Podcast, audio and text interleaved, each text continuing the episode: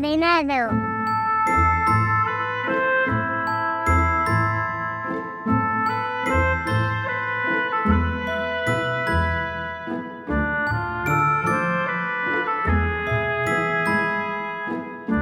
Desencadenados días, tardes o noches, os damos la bienvenida a este nuevo programa en el que vamos a hablar de la séptima temporada de Friends. Hola. Hola, tienes que probar esta tarta de queso. Mm, Ya sabes que no soy demasiado golosa. Mm, mm, Carajo, súper cremosa. Oh, Dios mío, es la mejor tarta de queso que he comido en mi vida. ¿De dónde la has sacado? estaba en la puerta cuando he llegado a casa. Alguien nos la ha mandado. Chandler, esto no viene a tu nombre. Viene a nombre de la señora Braverman, la vecina de abajo. ¡Ah! ¡Ladrón! No, no he mirado la caja antes de abrirla y no se puede devolver una caja después de abrirla. ¿Por, ¿Por qué no? Porque está demasiado bueno. Yo soy Nat y aquí estoy con Jordi y Toxic. ¿Qué tal? ¿Cómo estáis?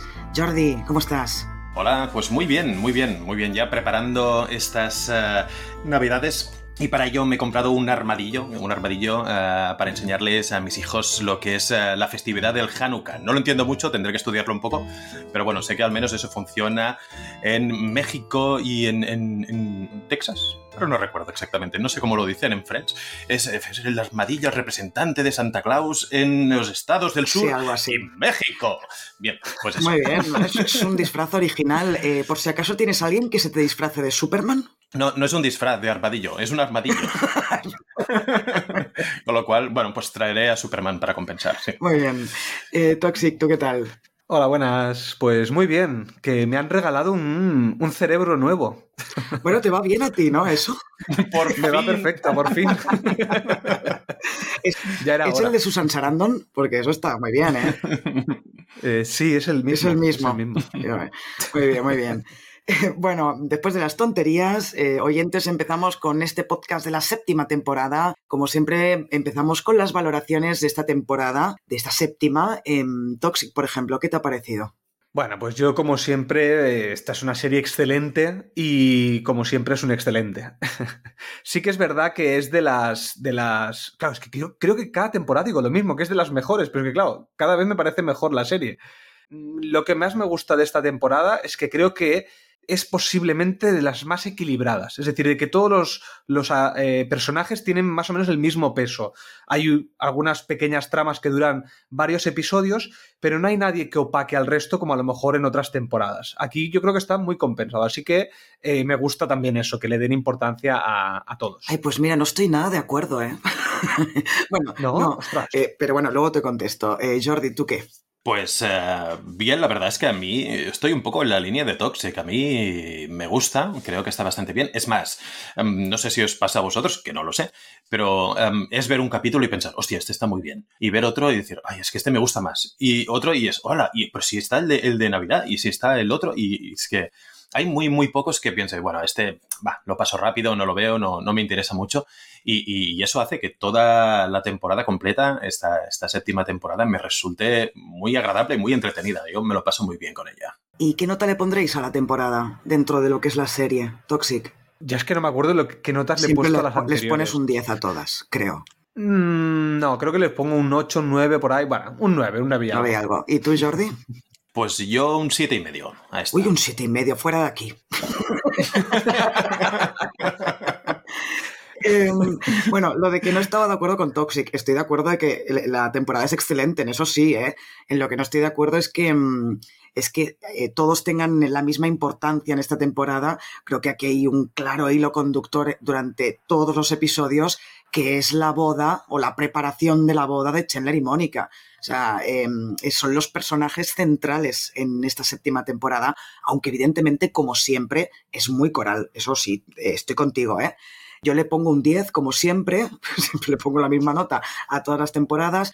En eso sí, eh, creo que es equilibrada en el sentido de, de eso, ¿no? De que todos los episodios dices, ay, es que este es muy bueno, este también es muy bueno, porque yo siempre voy pensando para el podcast cuál sería mi favorito. Y ahora os lo pregunto, ¿cuál es vuestro episodio favorito? Yo lo tengo claro, o casi claro. Por decir uno, eh, diré en el que están despiertos toda la noche. Me parece en general muy gracioso ese, ese episodio y sobre todo el, la parte de Phoebe con la alarma de incendios. Yo creo que hay, es que no hay vez que veas esa parte y no me descojone viva. O sea, me hace muchísima gracia todo lo que le pasa a Phoebe. ¡No me contestes! lo mejor es cuando ya lo, lo tira por, por, la basura con la manta y de repente pican a la puerta y se oye, se oye, Phoebe Buffet y ella, alarma antiincendios. Perdón, perdón, perdón. Eh, bueno, pues eso, vosotros, ¿cuál sería el vuestro? Jordi, ¿cuál sería el tuyo de esta temporada? Ah, pues yo con el que me he referido al entrar al programa, el, el, de, el de Navidad, el de Hanukkah, el del armadillo navideño, que tiene hace un, alarde de, creatividad que, me parece muy interesante. Además pone en tensión en momentos muy ridículos. A mí que me gusta mucho la vergüenza ajena y hacer sentir vergüenza ajena a el personaje de Rosa, que está fantástico. Con lo cual, este capítulo, así como todos los disfruto, este me lo pongo 100 veces y es de, los que más recuerdo de toda la serie. Ostras, qué, qué bueno. ¿Y tú, Toxic? Pues, uff, lo tengo complicado, porque hay una trama que es la que más gracia me hace de toda la temporada, que es la de la de la prima de Mónica, casi. Y es que me parece el mejor final de toda la serie. Luego, luego escucharemos. es que encima con la música, es que es brutal. es, un final con, el, con Phoebe otra vez eh, que me parece maravilloso. Pero bueno, es que hay, hay capítulos, por ejemplo, uno que creo que está muy. que no se le da la suficiente importancia y creo que es muy gracioso es ese capítulo en el que Mónica, Phoebe y Rachel se van a, a Brooklyn a buscar el vestido de novia. Sobre todo lo que pasa dentro de la tienda me parece súper divertido también. Bueno, un montón. Y también os pregunto, personaje favorito de esta temporada. Yo siempre digo, no puedo escoger. Llevo seis podcasts diciendo, no puedo escoger personaje favorito. Esta vez sí. Creo que esta vez los chistes más divertidos los tiene Phoebe. Y es que esta temporada me parece que está graciosísima, ¿no? Lo siguiente. Pero debo decir que tras la muerte de Matthew Perry, a mí se me ha hecho durillo ver esta temporada, ¿eh? porque casi no había visto, había visto muy pocos capítulos para preparar el podcast y, más de una vez se me ha caído una, una lagrimita. Pero bueno, más allá de esto, eh, para mí mi personaje favorito ha sido, ha sido Phoebe esta temporada. En mi caso ha estado, ha estado Phoebe también, la, mi favorita. Creo que tiene los mejores remates de chiste de toda la temporada. Es que no solamente el que acabo de decir, sino que es que constantemente entra en conversaciones ajenas para decir algo. Y esa gilipollez que dice es que me hace mucha gracia. Y tengo que decir que con, con, Matthew Perry lo que has comentado es que la primera vez que lo, que lo vuelvo a ver eh, sí que me impacta o sí que digo, ay, o sea, me da, me da como penita. Pero como Chandler está tan vivo dentro de la serie que me olvido, ¿sabes? Es decir, me olvido de la muerte de Matthew Perry porque me encanta el personaje de Chandler dentro de la serie. Entonces, para mí, es que es que sigue vivo. Para mí va a seguir vivo porque lo veo eh, cada vez que. O sea, lo veo vivo cada vez que está en una, en una escena. Ya, lo que pasa es que mm, había.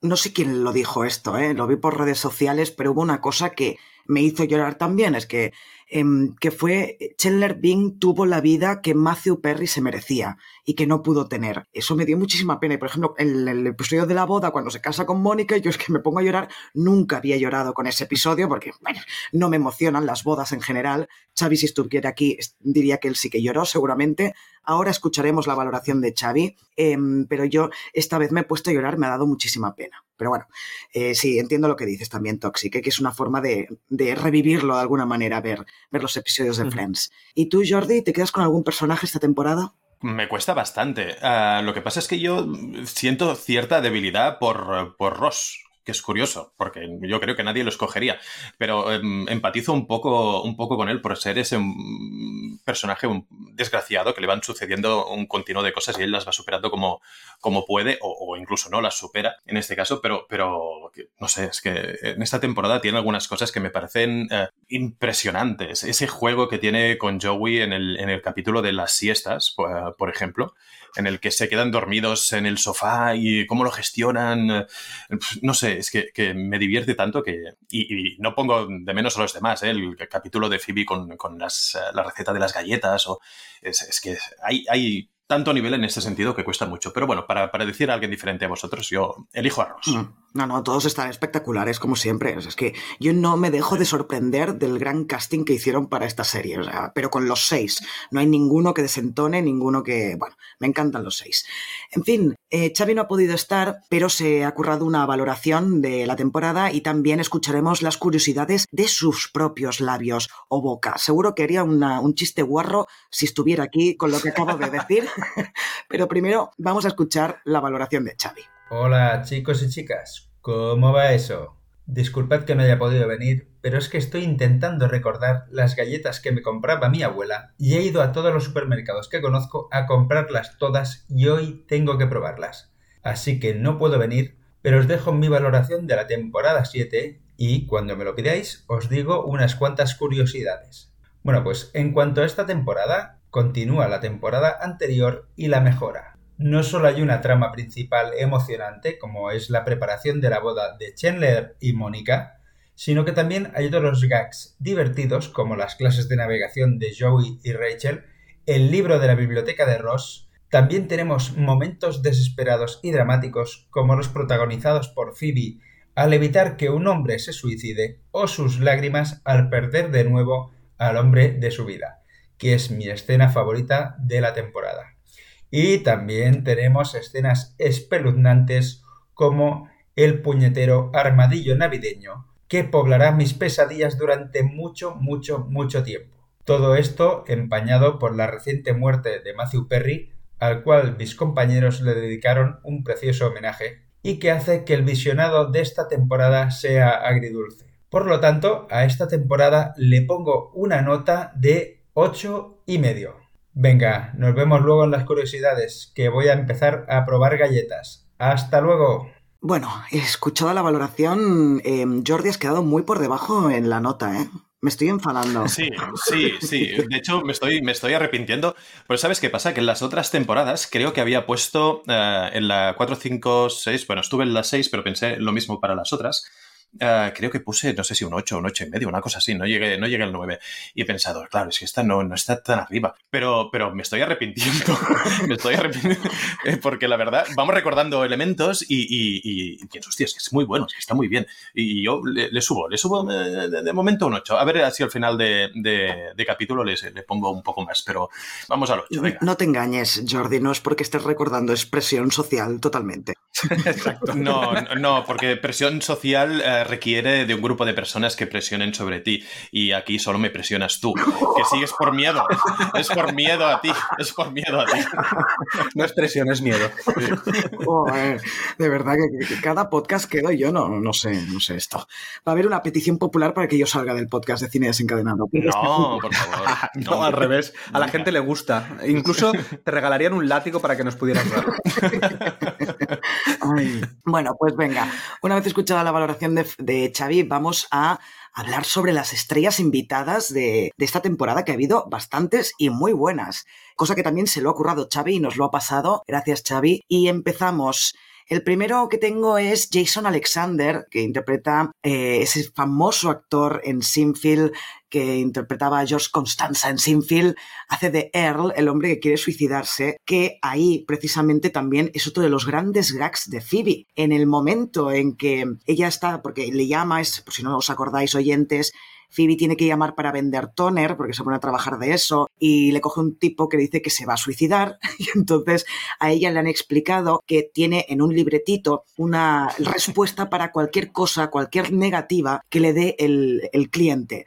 Entonces cuando eh, este señor le dice que no quiere toner porque se va a suicidar, ella busca una respuesta en el librito y eso me parece, me parece fabuloso. Uh, es, es, muy bueno, muy buena esta aparición de este tío también. Pero ese sentido de la pausa que tiene uh, Phoebe Buffet en ese, en ese momento, ¿no? Que no es uh, te digo algo y inmediatamente me pongo a buscar, sino que es, oh, espera, y entonces busco, es ese punto que le da de gracia de, a ver, eh, estoy intentando, eh, la ves entender todo lo que le está explicando y como no lo encuentra, busca la, so la, solución en el libro. Está muy bien. Sí, sí.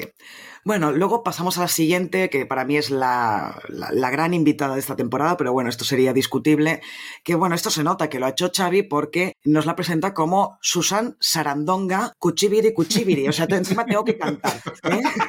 Maldito Xavi, Susan Sarandon, que eh, interpreta a Jessica Lockhart, una actriz que trabaja en la serie donde, en Días de nuestra vida, que es donde va a parar Joey y es el nuevo cerebro que, que recibe. Me parece espectacular la intervención de Susan Sarandon en Friends. Me encanta. Es una, bueno, aparte de que es una actriz que adoro, creo que está súper divertida. Eh, y es, es difícil ver a Susan Sarandon en comedia. Es muy difícil y lo hace muy bien. Hay escenas que están muy chulas, como cuando Rachel y Mónica la ven en el apartamento de Joey que se vuelven locas, eh, ¿no? Que Mónica le pide que le dé una bofetada como hace su personaje en, en la serie está muy divertida. A mí lo que me gusta es que tiene mucha química con Joey. Y mira que la diferencia de edad podría haber quedado un poco raro, ¿sabes? Esa relación.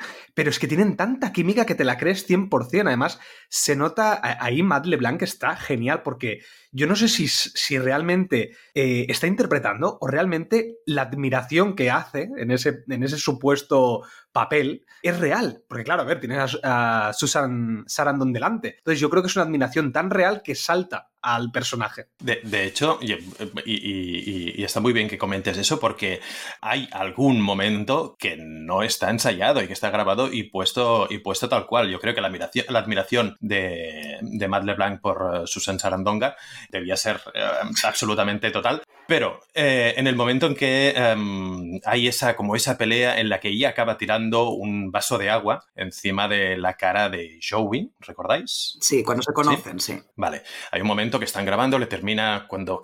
Era aquí, cuando le termina tirando un vaso de agua, que ella se retira, en este caso, y se va de plano. Fijaros muy bien en ese momento cuando se va de plano, porque se ve a Susan Sarandon descojonarse de risa. Sí.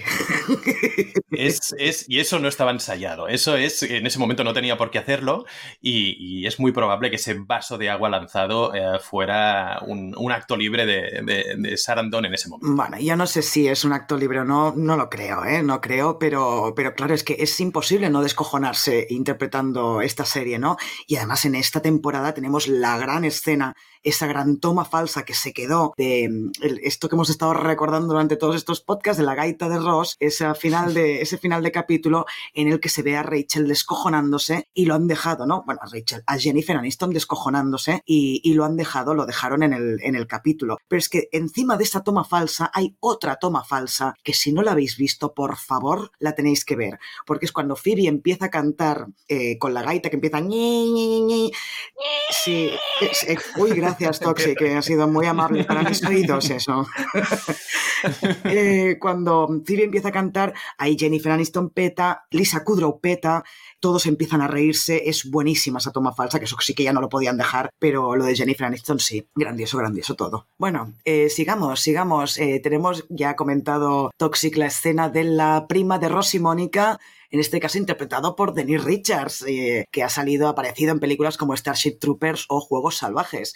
Esta chica a mí, esta actriz, bueno, pues no me pesa demasiado, me da un poco igual, pero no es tanto su persona, o sea, ella como lo interpreta, sino el juego que da su personaje con las, eh, lo que provoca en, el resto, ¿no? En Chandler, en Ross y sobre todo en Phoebe al final del capítulo. Está, está muy bien y de hecho, no sé por qué, cuando también pienso a, a veces en las series, una de esas cosas que más me viene a la cabeza, incluso en situaciones eh, comprometidas en mi vida real, es ese momento que le pasa a Ross cuando tiene el encontronazo con su prima, cuando intenta besarla y le hace una cobra y se quedan en silencio mirándose y el, su cerebro va pensando o va, va, va proclamando, di algo, di algo, di cualquier cosa, cualquier cosa está bien, di algo por favor. Buenísimo. Y cuando dice algo, cuando dice algo es, vale, no debería haber dicho nada. Eh, es, es buenísimo ese momento con tensión es fantástico. Sí, porque lo que acaba diciendo es hace mucho que no tengo sexo.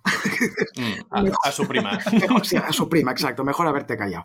Eh, bueno, después tenemos otra de las grandes apariciones de esta temporada, que es la actriz Winona Ryder, que Xavi pone entre paréntesis actriz en las buenas pelis de Tim Burton. pues si él lo dice, será así. Eh, interpretando a Melissa, que es la amiga a la que Rachel besa otro capítulo que creo que también es muy gracioso por lo que provoca, ¿no? Toda esta discusión entre Phoebe y Rachel de no, no puedes haber hecho algo tan salvaje, la desesperación de Rachel al ver que la otra no hay manera de que confiese o reconozca que sí que se besaron y la verdad es que este capítulo también me hace mucha gracia, que al final resulta que, que está enamorada de Rachel, ¿no? Es muy chulo este capítulo también. Es muy bueno, yo me río mucho con, la, con el final, con el final. Aparte, Phoebe rematando otra vez el chiste, ¿sabes? O sea, mm. acaba la escena ella otra vez, o sea... La acaba, por si no se acuerdan los oyentes, acaba besando también a Rachel para ver si es verdad que era que besaba también, ¿no? Muy bueno, muy bueno. Bueno, otro después, este, bueno, es que es, es maravilloso esta mujer. Kathleen Turner, Kathleen Turner, eh, actriz de La Guerra de los Rose, otros El Corazón Verde, que es que la adora también esta mujer, interpretando a Charles Bing, el padre de Chandler Bing. Qué grande es esta mujer. La primera vez que aparece, cuando se aparece y dándose la vuelta en el club de Las Vegas, es para levantarse y aplaudir. Qué presencia tiene esta mujer. Luego, una de mis escenas favoritas de la temporada es cuando se encuentran ella, me refiero a ella, al padre, ¿eh? al padre de Chandler Bing, o sea, Charles, con su ex mujer, con la madre de Chandler, se encuentran en la preparación de la boda y no sé si tienes el audio de esto, Toxic. Sí, sí, sí. Es que además todo lo que habéis hablado, más o menos tengo audios porque pues para mí también es casi lo mejor. Pues, coño. Bueno, vale, pues ya lo escucharemos, ya lo escucharemos. Pero... No, no, no, pero no, no, pero luego lo escuchamos, si no, incluso por medio ya pondremos los audios. ¿Lo podemos escuchar ahora? Por ejemplo, esto. Sí, claro. Pues venga, vamos a escuchar ese momento en que se encuentran los dos padres de, de Chandler en la preparación de la boda. Es estupendo verles aquí a los dos. Sí, aunque creo que estamos viendo demasiado de alguna. ¿No eres un poco mayor para llevar ese vestido? ¿No tienes demasiado paquete para llevar ese vestido? Ya me lo temía yo. Bueno, buenísimo, buenísimo. Uno de los mejores diálogos de la temporada para mí. Bueno, y por último, pero no por, por, eso menos importante, the last but not the least, se dice en inglés, Gary Oldman. Gary Oldman, que bueno, lo hemos visto en mil sitios, y sobre todo en, en, en Drácula o películas como Mank también, interpretando al actor que interpreta junto a Joey la película bélica de la Primera Guerra Mundial, que escupe a Joey todo el rato. Qué grande es este actor. Eh, yo me río mucho cuando está borracho y el otro Joey está de los nervios porque no llega a la boda. Es muy bueno también. Eh, claro, se nota que es una serie que tiene mucho renombre, Friends, y que ya lo tenías, bueno, en la primera temporada ya aparece Julia Roberts, Van Damme y no sé quién más, pero que había muchos actores que querían salir en esta, en esta serie, ¿no? Y que un actor de la talla de Gary O la otra de Susan Sarandon o Sarandonga aparezcan aquí, pues dice mucho de la serie. ¿Algo que queráis decir de, de la aparición de Gary Oldman? Yo es que lo que me sigue sorprendiendo de Gary Oldman es que no hay papel que vea de Gary Oldman que no vea al actor. Siempre veo el personaje. Es increíble lo que hace este hombre. Es un camaleón de la actuación. Y aquí, pues obviamente, pues está perfecto. Está, está, está genial. Y, y, de hecho, como actor, decir que lo que propone Gary Oldman uh, para trabajar ahí es muy divertido. Eso que tengas que escupir mucho para que tus acciones sean reales, tus, tus frases entren... Eso, esa idea es estupenda. No sé de quién fue, pero... pero la aplaudo muchísimo, es muy divertida. A mí lo que me gusta de esa escena es cuando están, eh, le está enseñando a Joey cómo hacerlo y Joey dice, bueno, no sé qué frase dice, dice, bla, bla, bla, bla, bla, y escupe después de acabar la frase. no, mientras es, no mientras hace la frase. A mí lo que me hace gracia también de Joey en este caso es cuando ya está escupiendo, ¿no? El personaje de Gary Oldman le ha explicado cómo interpretar bien un papel y entonces él empieza, al día siguiente, del de la boda, eh, le dice al, a no sé, a un cámara o lo que sea, un ayudante de producción que tiene prisa y se lo dice escupiéndole, ¿sabes? Como para darle más Es buenísimo, es buenísimo. Bueno, eh, pues ahora sí, eh, dejamos a Chavis con las curiosidades.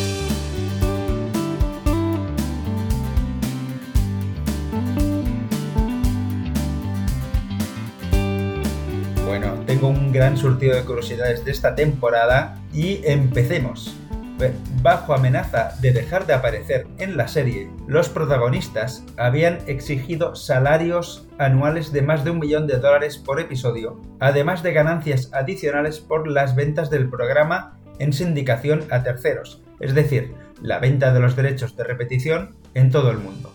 Después de negociaciones complicadas y en ocasiones frenéticas, las estrellas terminaron aceptando 750.000 dólares por episodio para las siguientes dos temporadas de 24 episodios cada una, así como un mayor porcentaje de ganancias futuras del programa. Más adelante llegarían al billón de dólares por episodio y eso es mucho más de lo que podrían cobrar por aparecer en una película. El primer capítulo de la temporada 7 empieza inmediatamente después del último capítulo de la temporada 6, es decir, la misma noche del compromiso de Chandler y Mónica. Sin embargo, al final de la temporada 6, el pelo de Jennifer Aniston era largo y en este primer episodio su cabello es notablemente más corto, a pesar de que todavía es la misma noche del compromiso y Matthew Perry pesa unos 9 kilos menos. Como escribió Matthew Perry en sus memorias, puedes rastrear la trayectoria de mi adicción si mides mi peso de una temporada a otra. Cuando estoy cargando peso es alcohol, cuando estoy flaco son pastillas y cuando tengo perilla son muchas pastillas. También este primer capítulo es el último donde Lisa Kudrow usa la peluca que comenzó a usar en el episodio 2 de la temporada 6, como ya dijimos en las curiosidades de la anterior temporada. En el episodio 7 de la quinta temporada le preguntan a Rachel si navega porque ella dice que irá a una gala de regatas. Y ella dice que no, que no navega. En esta temporada, sin embargo, se revela que ella tenía su propio barco y sabía navegar bastante bien. Otra curiosidad es que David Swimmer ha dirigido 10 episodios de la serie Friends, siendo el primero el sexto de la temporada 6. En esta temporada dirige el 4, que es el del asistente de Rachel, el 7, el del libro de Ross en la biblioteca, el 9, donde Phoebe aprende a ir en bicicleta, y el 16, el de la verdad sobre Londres. En el episodio 5, Rachel le dice a Joey, tuve un flechazo contigo cuando nos conocimos. En realidad, Matt LeBlanc, Joey, tuvo un flechazo con Jennifer Aniston cuando se conocieron. La escena en la que Joey y Ross toman su primera siesta juntos tardó mucho, mucho, mucho en filmarse ya que David Schwimmer y Matt LeBlanc no podían dejar de reír. Otra curiosidad es que Rachel y Phoebe compiten por ser la dama de honor de Mónica. Realmente Courtney Cox fue la dama de honor de la boda de Jennifer Aniston con Justin Theroux en 2015. En el capítulo del armadillo navideño, puto mal rollo me da esto, se suponía que Matt LeBlanc no estaría con su disfraz de Superman al final, pero no tuvo tiempo de cambiarse a su ropa normal y salió con ese atuendo de Superman, lo cual queda muy bien teniendo en cuenta que le tiene pánico a la tarántula y vestido de Superman queda más cómico el tema.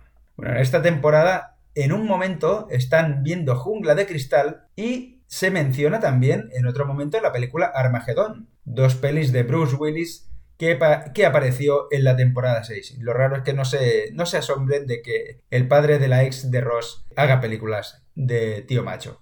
Bueno, pues cuando se emitió originalmente el episodio 13, en el que muere Rosita, duró más de lo habitual como truco promocional para competir con el programa Supervivientes. La versión en DVD realmente es más corta, pero la versión sin cortes es la que se emitió originalmente en televisión.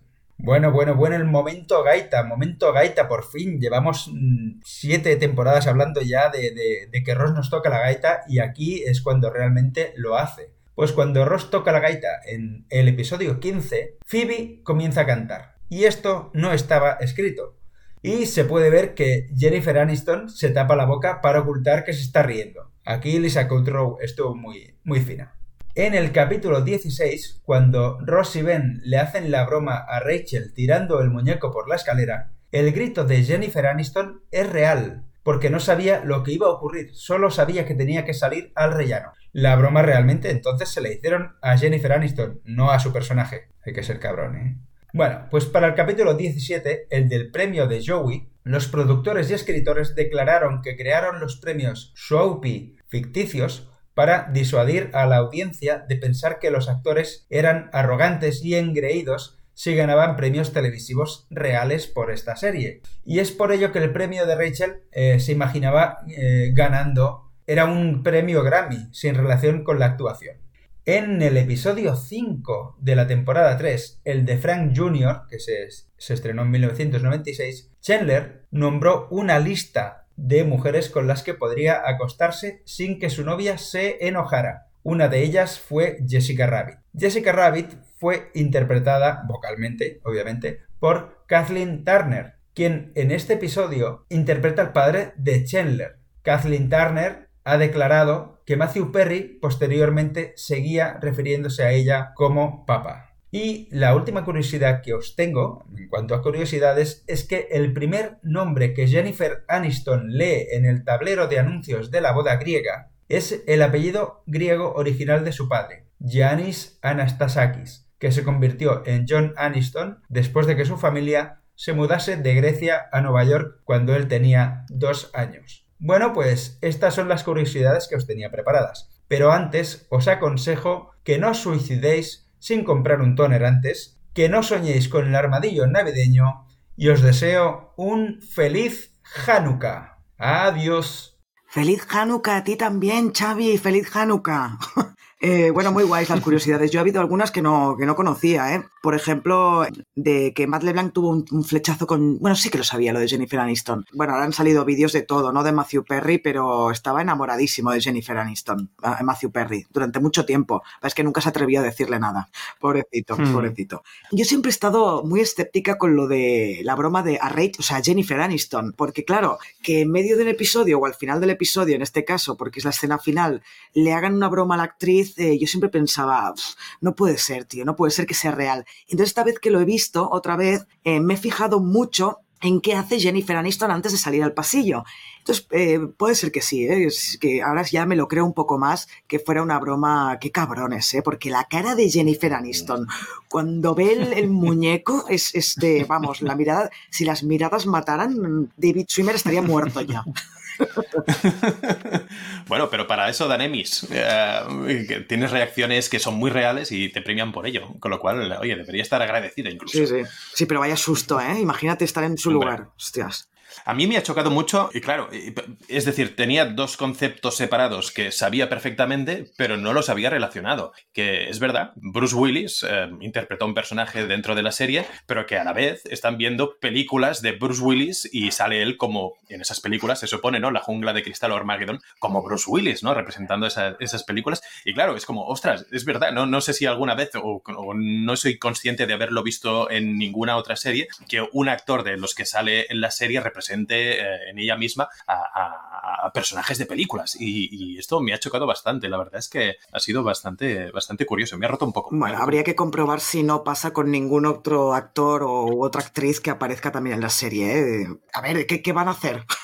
bueno, a ver, yo creo que está hecho a propósito, porque podrían haber escogido cualquier otra película que no fuera La Jungla de Cristal. Podrían haber escogido cualquier otra. Y que escojan una de Bruce Willis que ha salido en la temporada anterior, yo creo que está hecho a propósito, totalmente. Y no pasa nada, por supuesto, estamos jugando y, ya hemos venido. Solo, solo faltaría. Lo que también me ha roto mucho es el origen. Yo no lo sabía. Eh, origen griego de Jennifer Aniston. ¿No lo sabías? Se cambió el apellido. No, es que... Sí, sí. Lo, sí, lo ha dicho Xavi, lo he escuchado.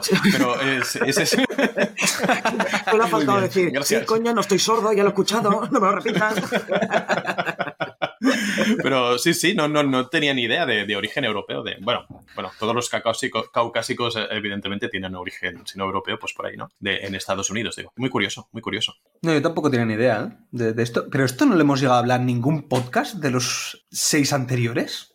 Creo que no. Es que me suena en algún momento haberlo Creo que no, pero esto, bueno, yo lo sé desde hace mucho tiempo que, que, sí, que además que, bueno, yo había oído que ella se cambió el, el apellido, no el padre. De hecho, el otro día vi en una de estas bromas estúpidas que hacen en la televisión yankee, que había un tío diciéndole a Jennifer Aniston, yo soy griego eh, y tú también, y tú te cambiaste el apellido, ¿no? Y ella, bueno, sí, bueno, no sé, era una cosa rara, pero yo siempre había oído que era, fue ella quien se cambió cuando quería ser actriz y tal, pues quizá Aniston Tapatopoulos no era un nombre artístico como para dejarlo así, ¿sabes? Bueno, depende de cómo, ¿eh? Ahora eso pasa, eh, por ejemplo, en la NBA, ya sé que me voy muy lejos, ¿eh? Pero uno de los, de los jugadores eh, más destacados y favoritos que, que están, lo están petando mucho es Giannis Antetokounmpo que es eh, un, jugador griego, ido a la NBA y que es una pasada. Y en principio nadie sabía decir su nombre, pero luego se ha quedado ahí y es como una, como una marca de, calidad, incluso diría, ¿no? Es como algo que, lo reseña él, que también podría haber jugado en ese, en ese sentido.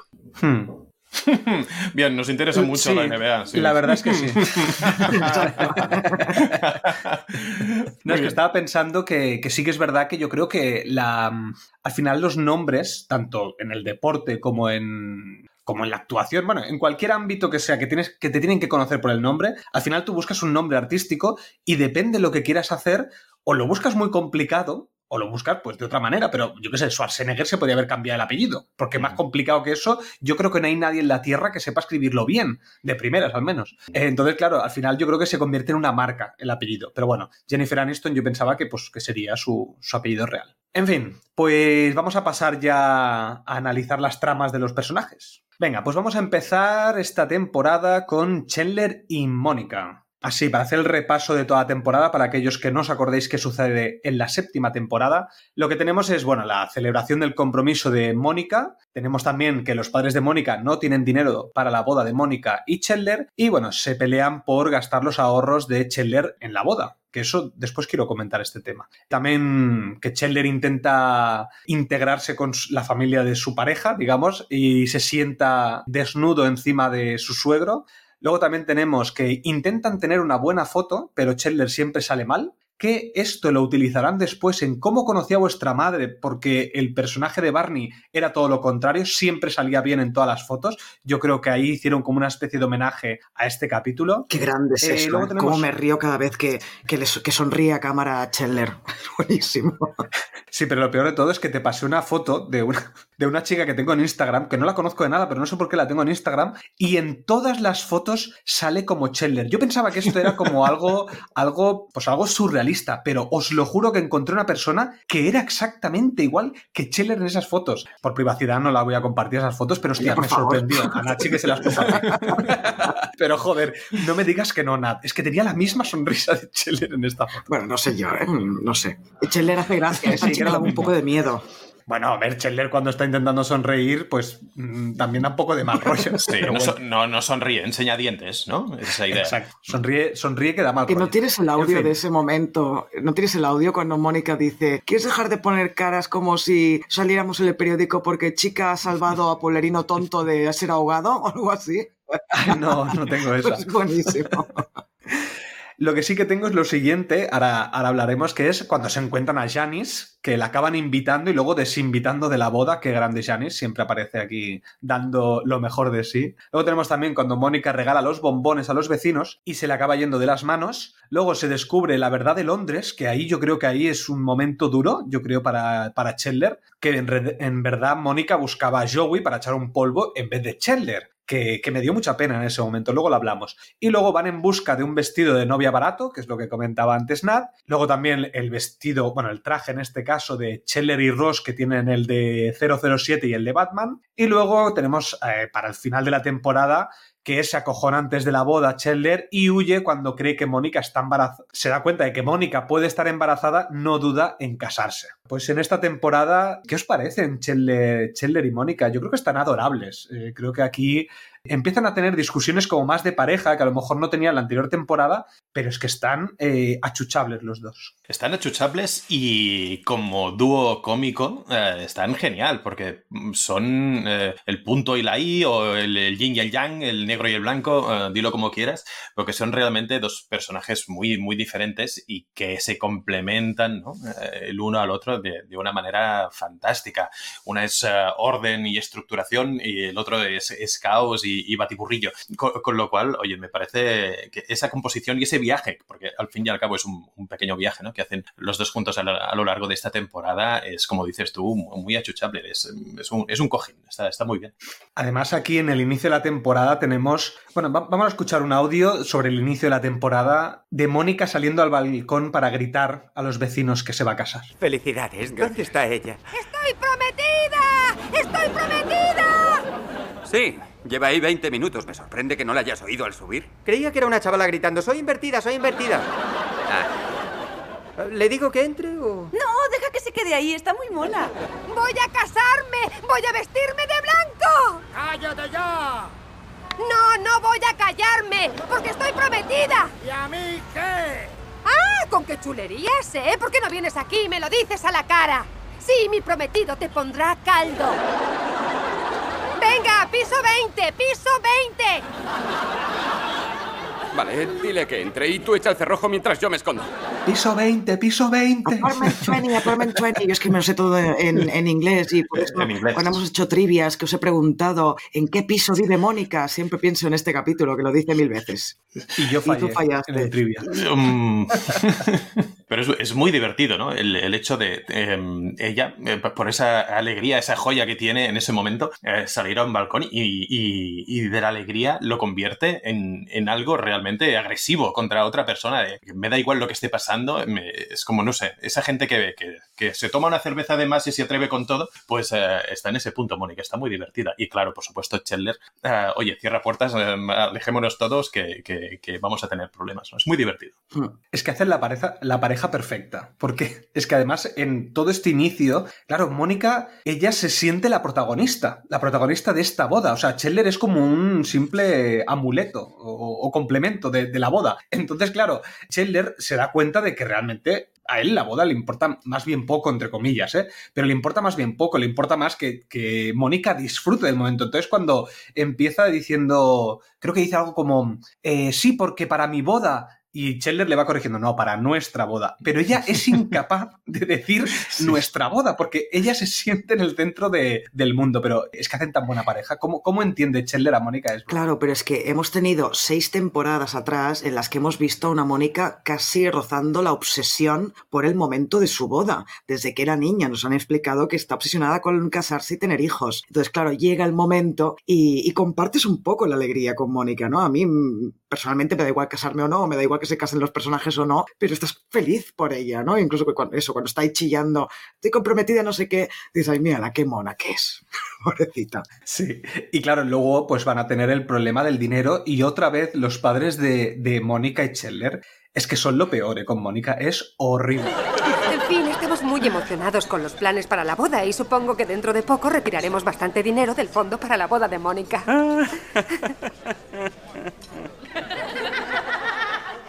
¿Qué pasa? Díselo tú, Jack, yo no puedo. ¿Qué ocurre? Aún tenéis el fondo para la boda de Mónica, ¿no? Lo tenemos, pero lo llamamos la casa de la playa. Qué grandes son los, los padres de, de estos dos, eh, de Mónica y de, y de Ross. O sea, son, son geniales. Todas las veces que aparecen me hacen mucha gracia, pero a mí lo que me hace más gracia de este chiste es, eh, bueno, aparte de lo, sí, de, de está el dinero, ahora se llama apartamento en la playa, pero me encanta el remate de Phoebe, del chiste, cuando Mónica y Chandler llegan a casa. Entonces le explican a Rachel lo que ha pasado, Phoebe sale del lavabo y Rachel le dice, es que mm, se han gastado todo el dinero para la boda. Y su pregunta es, ¿pero cuánto os ha costado la cena?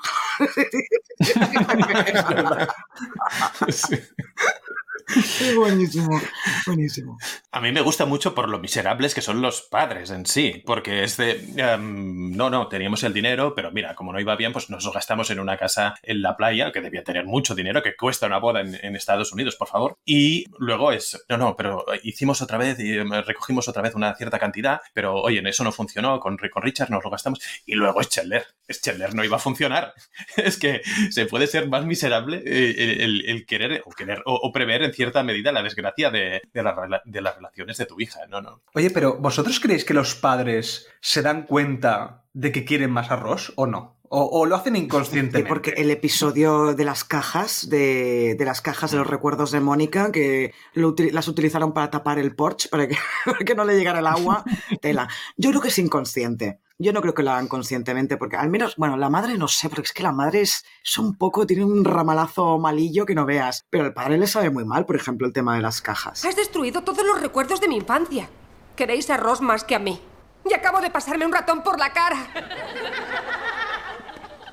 Cariño, te queremos tanto como a Ross. Siento todo lo que ha pasado y seguramente jamás podré compensártelo, pero esto es un comienzo. ¿Qué es? La llave de mi Porsche. Bueno, la llave de tu Porsche. ¿Qué? ¿Qué? Es que es buenísimo el padre. Pero es que, bueno, toda esa escena que está con el tabaco, que fuma escondidas, eh, es que me hace mucha gracia el, el- el padre de Mónica. Es, es muy gracioso. Pero, bueno, eh, al final se lleva al Porsche, ¿eh? Al final se Eh, lleva al no, eso está, eso está muy bien. Eso es, al final, como compensación, sale ganando, creo yo, a Mónica y ella, que se alegra un montón. O sea, me da igual que me habéis olvidado, habéis destruido mis recuerdos. Yo al final me llevo el Porsche y estoy, y estoy muy contenta. Lo que a mí me hace mucha gracia, siendo padre y precisamente de, de un niño o una niña, que siempre intentas mantener el equilibrio entre los dos, de, bueno, he hecho algo y he compensado, ah, ah, he hecho algo en favor de uno, pues voy a hacer algo para compensar al otro. Y aquí no, aquí los padres son, de manera inconsciente, creemos, favorecen más a, Ross que, que, a Mónica, pero estoy absolutamente convencido que en la vida real hay gente así. Hay gente que um, hace, hace actividad o, o, no se da cuenta y favorece, favorece más a, a un hijo que, que, a otro y en este caso se lo toman como humor, pero es bastante trágico, es bastante trágico. Sí, porque el que, el, el que es maltratado, entre comillas, es una putada. Porque además te das cuenta, porque es muy evidente. Y ya no solamente te das cuenta tú, es que probablemente se da cuenta todo el mundo. El único que creo que no se da cuenta es Ross. Porque él es como, bueno, pero me están favoreciendo, pero bueno, tampoco es para tanto, puede ser. Pero porque fue un milagro de la ciencia, hombre. milagro médico. Eso, milagro médico. sí, sí. Qué bueno. ¿Qué os parece el tema este de que Cheller está ahorrando dinero y Mónica se lo quiere gastar todo en la boda? Claro, quien ha estado ahorrando ese dinero ha sido Cheller no sé, a mí es que esos temas es un tema muy delicado. Eh, no seas tan egoísta. Es muy, es ¿Eh? muy delicado este tema, porque claro, ella, como ya hemos dicho antes, no es el sueño de su vida, pero claro, es que es el dinero de Chandler y ella no tendría que presionarle para, para que se gastara el dinero, creo yo. Luego, si él lo hace porque quiere, estupendo. Si él piensa, ay, mira, la voy a hacer feliz, es mi mujer, la quiero mucho, bla, bla, bla, bla, vale. Pero el momento de presión a Chandler es horrible. Yo lo encuentro horrible. Cada, cada casa es un mundo, ¿eh? y, evidentemente de cada cultura, cada país eh, funciona de, de, una manera diferente. Justo esta semana eh, he leído que alguien eh, que se había vendido la casa para realizar un crucero de tres años, al final le han cancelado el crucero y, y, y, es de esas cosas que, a ver, pero ¿cómo puede ser que alguien dé prioridad a, a, un crucero, a venderse la casa? Claro, cada uno, cada uno es diferente, cada uno tiene sus prioridades. Y lo bueno es que esto da pie a, que luego puedan tener esa conversación en lo que digan, mira, me da igual el dinero que se gaste en la fiesta, yo lo que quiero es estar contigo y vivir esa vida que tú me has prometido, me has prometido o me has contado o te has imaginado con, conmigo. Y eso es muy bonito, da pie a eso. Toda esta conversación da pie a este momento muy, muy bello. Es que ahí tenemos grandes guionistas que saben llevar un problema a una solución que ni siquiera es una solución de ese problema, sino que es una solución alternativa que lo que hace es que al final los dos estén contentos. Entonces yo creo que a nivel de guion funciona perfectamente y una vez más vemos esa conexión que tienen Chandler y Mónica, porque los dos por el otro son capaces de renunciar a lo que ellos creían en un principio. O sea que eh, está muy bien, está muy bien. Y luego tenemos, bueno, tenemos lo de las fotos, esto que hemos dicho de, de la preparación, pero yo creo que tenemos la entrada de Janice. ¿Queréis escuchar cuando llega, cuando llega Janice al restaurante? Vamos a oírlo. No puedo creer que Clark me haya dado plantón. Puede que aún venga. ¿Me tomas por estúpida? Han pasado tres horas. ¿Solamente? Deberíamos pensar en cosas más alegres. Um, ¿Por qué no me habláis de vuestra boda? Pues, de hecho, había algo que queríamos explicarte sobre la boda. Uh, va a ser una ceremonia muy íntima, uh, minúscula. Ni siquiera sabemos por qué vamos a celebrarla. La verdad es que solo asistirá la familia. Oh, espera. ¿Vosotros me consideráis como de la familia? Oh, tengo que haceros una pregunta y sed sinceros. ¿Queréis que cante durante la ceremonia o después del banquete? Es que es, esto es buenísimo. O sea, la, la, cara además, claro, no lo podemos ver, ¿no? Pero la cara de Chandler y Mónica, cuando la otra les dice, ¿me consideráis familia? Yo, es que, es que no puede ser. Es buenísima. Janice es que es, para mí es el mejor personaje secundario de todo Friends. Es buenísima. La adoro. Es que es buenísima. Ya. ¿Me consideráis de vuestra familia? es que no puedo, no puedo con ella. Y además, claro, esto de la canción, antes hemos tenido la escena en que, en que Mónica le dice a Chandler que se la ha encontrado y que la ha tenido que invitar a la boda y tal, y Mónica le dice, es que va a querer cantar una canción, ¿no? Y luego por eso nos ponen esto en esta escena. Genial.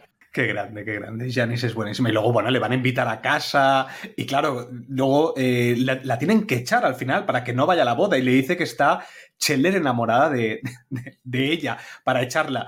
Y encima la cabrona, antes de irse, cuando se despide, que le da un abrazo a Chandler, que le dice, eh, bueno, no sé qué le dice, dice, eh, ya nos veremos no, o cuando, avísame cuando, si lo dejas con Cuando ella. acabes con Mónica, llámame o algo así. Sí, sí, sí. sí. Avísame cuando termine vuestra relación. Por favor. Maldita. Muy grande, muy grande, Janice. Qué bueno, qué bueno. Y nada, también tenemos eh, momento, momento bombones de, de Mónica. Cómo le gusta agradar a Mónica y cómo le gusta cocinar. Y que le regala los bombones a todo el mundo. A todos los vecinos, eh, está genial. Bueno, pero hay un diálogo muy bueno que es cuando Chandler le dice, ahora entiendo por qué estás cocinando los bombones, porque lo que quieres es gustarle a la gente, por eso cocinas. Y ella le dice, ah, sí, me lo dices tú, señor graciosillo.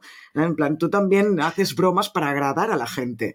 Y esa, esa conversación, eso fue un zasca considerable de Mónica Chandler. Sí, sí, sí. Y aparte real. O sea, que, Es tal o sea, cual, que sí. es, es tal cual, tal cual es así, Mm. sí, sí. Qué bueno. Luego tenemos una conversación que yo creo que ahí es donde se complica, que me gustaría escucharla, que es cuando están. cuando se va a saber la verdad de, de lo que sucedió en Londres. ¿Con quién querías enrollarte aquella noche? Vale, está bien, pero no te enfades, por favor. Estaba muy deprimida, ¿vale? Y súper...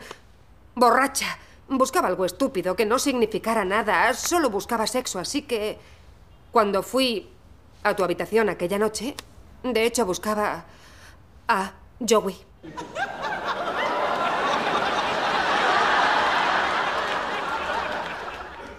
Sí, pequeña. No, pequeña. ¡Madre mía! ¿Querías enrollarte con Joey? ¿Pensabas decírmelo algún día? No, porque no, no creía que tuviera importancia. ¿No tiene importancia? ¿No tiene importancia? Si no llega a ser por una dama de honor, estarías casándote con él y no conmigo. No, ¿sabes lo increíblemente contenta que estoy de que Joey no estuviera allí aquella noche? ¡Eh! Ahora soy un clérigo, pero sigo teniendo sentimientos. Yo ahora os lanzo la pregunta. ¿Os parece tan grave como para que Chandler se ponga así? A ver, yo no creo que sea grave. El problema viene de que, de que es una persona que tiene muchos miedos en sí mismo y nunca se ha sentido que merezca Mónica. Y eso lo ha demostrado muchas veces. A nivel eh, físico, por ejemplo, él se ve como muy. ve como Mónica una diosa y él se ve como un humano. Entonces, el hecho de que se entere de que realmente el inicio de su relación es una mentira, aunque sea una mentira piadosa y aunque sea una mentira que no sirve para nada en el fondo, porque mm, no pasa nada. Pero yo lo entiendo porque a mí si me sucediera, aunque no le echaría la culpa a la otra persona, sí que me sentiría mal porque diría, ostras, pues realmente, pues a lo mejor no me quería a mí en ese momento. Bueno, sí, teniendo en cuenta que es muy inseguro, vale, sí. Pero yo, claro, siempre lo veo como muy exagerado. Porque, a ver, si se hubiera acostado con Joey antes de con Chandler, quizá lo podría entender. Pero, pero bueno, sí, con este argumento lo entiendo, sí. Si uno mira la serie sin eh, tener em, ninguna información previa de eh, los personajes mm, y los tuvieras que emparejar, dirías, vale, un, un Joey Mónica me encaja sin saberlos. Luego ya sabes que Chandler le va perfecto a Mónica, ¿eh? pero, pero sin saber nada, no, no dirías que el primero sí sería, sería Chandler. Es así. Lo que pasa es que eh, no sé hasta qué punto lo exageran eh, tanto como para que llegue a, o, te llegue a ti es- esa opinión, ¿no? Lo que dices tú, que se está pasado un poco, un poco de vuelta. Realmente no, creo que no es tan importante, no afectaría tanto. Y más si es una cosa que queda bastante en el pasado, si te vas ya a casar con esa persona, si tienes una relación consolidada, no debería ser tan grave. Lo que pasa es que supongo que por un sentido cómico, ¿no? Por darle un argumento a la comicidad en este capítulo, pues eh, se pasan un poco de la raya. Pero realmente no, no es para tanto, o menos yo lo creo así. Lo bueno es que está bien resuelto otra vez, como siempre, pero sí que es verdad que, que la inseguridad de Chandler, bueno, es que lo vamos a ver después, más tarde, cuando realmente antes de la boda se empieza a agobiar también de... Por, por el tema de llegar a la boda, de ser los Bink, eh, todo Bueno, este es tema. miedo Entonces, al compromiso. eh, miedo al compromiso, pero bueno, me refiero que está lleno de miedos. Chandler es un tío que está total. Bueno, yo- yo creo que ahí es un poco más eh, parecido a Matthew Perry en esa parte, que realmente son miedos, son inseguridades en uno mismo y es lo que te provoca que aunque no quieras o aunque te lo razonen, aunque sea algo. A ver, racionalmente es absurdo lo que sucedió, no pasa nada. Pero irracionalmente te planteas, vale, ¿por qué yo estoy con Mónica? Pues bueno, estoy con Mónica porque en ese momento sucedió eso. Claro, si eso que sucedió en ese momento me lo cambias, ya entonces toda mi historia se desmorona en lo que yo había construido esta relación. Y lo entiendo, pero bueno, que es darle vueltas a lo mismo y que al final todo recae en las inseguridades de, de. Y como yo soy muy inseguro, pues me siento muy identificado y lo entiendo más. No, claro, es que también es lo bueno, ¿no? Que te sientes identificado con muchas cosas de, los distintos personajes y eso está muy bien. Y el momento en que mm, eh, desaparece también me parece bastante gracioso otra vez con la reacción de Phoebe. Cuando Ross encuentra la notita, eh, no sé si tienes audio de esto, pero a mí lo que siempre me pregunto es cómo han traducido esto al castellano. Porque claro, en la nota pone decirle a Mónica que me perdone, pero en inglés es eh, tell Monica that I'm sorry, I'm sorry, que lo siento, ¿no? Entonces el I'm, que es soy, puede ser un soy, eh, sorry, soy sorry, dicen en inglés, ¿no? Entonces eh, Phoebe hace esta broma, entonces no sé cómo lo traducen en castellano. ¿Tienes el, el audio? Pues lo vas, sí, lo vas a venga, escuchar. a ver cómo lo traducen. ¡Mío! ¿Chandler se ha ido así sin más? Puede que no sea lo que parece. Puede que signifique decirle a Mónica que me perdone. Me, me he acabado la leche. O a lo mejor le, le- le ha escrito para decirle que ha cambiado de nombre. Decidle a Mónica que soy y me perdone. Creo que significa que está flipando y que se ha ido. ¡No seas tan negativo! Por Dios, ¿no crees posible que me perdone esté sentado ahí dentro? Vale, pues una vez escuchado, eh, digo, Madre de Dios del amor hermoso. Eh, A ver, es, es difícil la traducción, era, era era muy complicado, sí. Pero queda bien, yo es que me río mucho con, con este, este trozo, por eso también me lo descargué el audio. Sí, pero ya te das cuenta eh, cuando ves el capítulo, incluso la primera vez, ¿eh? de, de que eso está ahí traducido como, como se puede, está encajado, porque eh, la, la traducción era prácticamente, bueno, no imposible, no lo sé, ¿eh? tampoco no voy a decir yo eso, pero, pero era muy complicado, no, no, no. Y está muy bien, lo- al menos creo que lo solventan bastante gracioso. Sí, sí, sí. Venga, va, pues vamos a pasar ya a los siguientes. Bueno, al siguiente, mejor dicho, y vamos a pasar al sacerdote. No, ¿cómo se dice? El, el que hace las bodas. En este caso, el que hace. Joder, madre mía, cómo estoy. Eh, Joey hace un papel, iba a decir. ¿Qué le pasa? ¿Qué te ha pasado, Toxic? Joder, quería decir, vamos a presentar al sacerdote de esta temporada, que era Joey. Pero no era el sacerdote, porque ¿cómo se dice el que hace, el que celebra una boda cuando es pagana, en este caso? El, el, el maestro de ceremonias, el... Pero en inglés es eh, The Minister. The? Minister es en inglés. Eso. Ah, pero ¿cómo es? Bueno, Bueno, da igual. Eh, venga, pasemos, venga, va. Pues vamos a pasar ya a Joey y vamos a hacer un repasito de su, de su temporada. Eh, vamos a ver una audición que se prepara para ser un adolescente de 19 años. Muy bien, eh, Joey. Bueno, aquí en España yo creo que pasaría porque aquí todos los, los adolescentes de las series tienen unos 30, 35 años. Eh, véase compañeros en su época. Ah, en Estados Unidos luego no pasa, también ¿no? Bueno, en Estados Unidos también, sí, sí, en verdad, sí. Sí, pero aquí se nota más, yo creo, ¿eh? Bueno, no sé, a lo mejor lo tengo como más cercano. Eh, luego también tenemos cuando encuentra un libro erótico de Rachel. También vuelve a los días de nuestra vida tras cancelarse Mac and Cheese.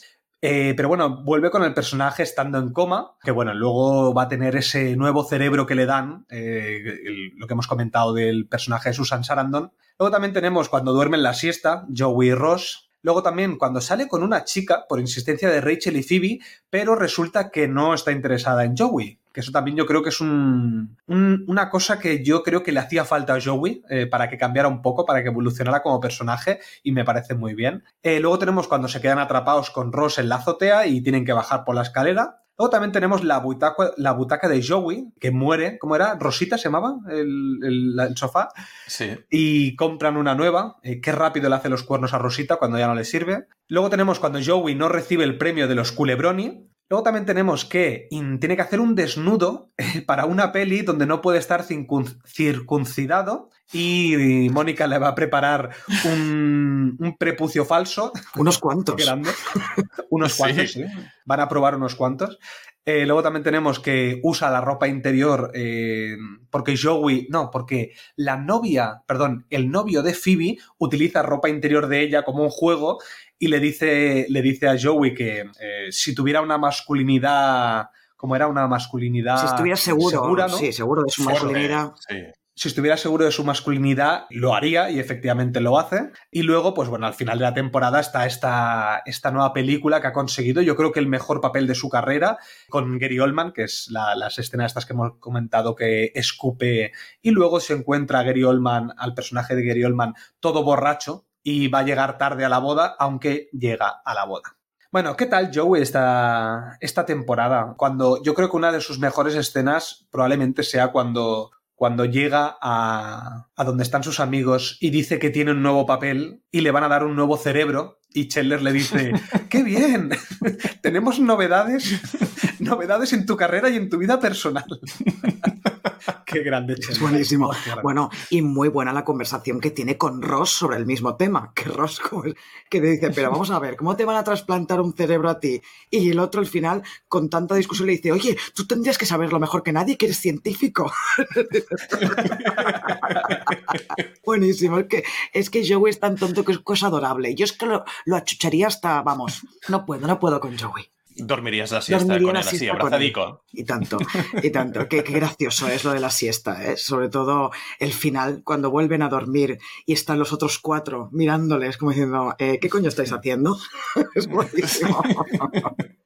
Ese también es uno de los mejores finales, pero obviamente ese, ese es muy visual. O sea, ese no, no podríamos poner audio porque la cara que ponen ellos es buenísima. Igual que también es muy visual cuando pierde el premio, ¿no? El, el- el premio al culebrón y este, y, y que, que Rachel le ha estado explicando cómo poner cara de decepción cuando pierda, pero a la vez que se muestre un cierto, una cierta alegría porque ha ganado el otro. Y, y él no, no, empieza a quejarse, se le ve, ¿no?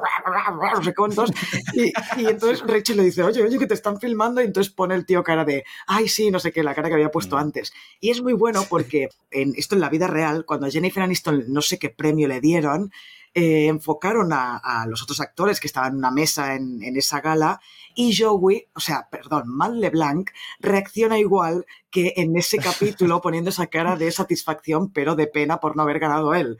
Que él no estaba nominado en la misma categoría, obviamente, ¿no? Pero es, es muy bueno ese, Ostras, qué bueno. ese guiño que hacen a la serie, sí. Y también otra cosa que no he dicho en el resumen y vamos a escuchar. Hola a todos. ¿Qué tal el barco? Una pasada. Empieza a molarme eso de navegar. Así que por fin lo has sacado del puerto, ¿eh? ¿Por qué iba a hacer eso?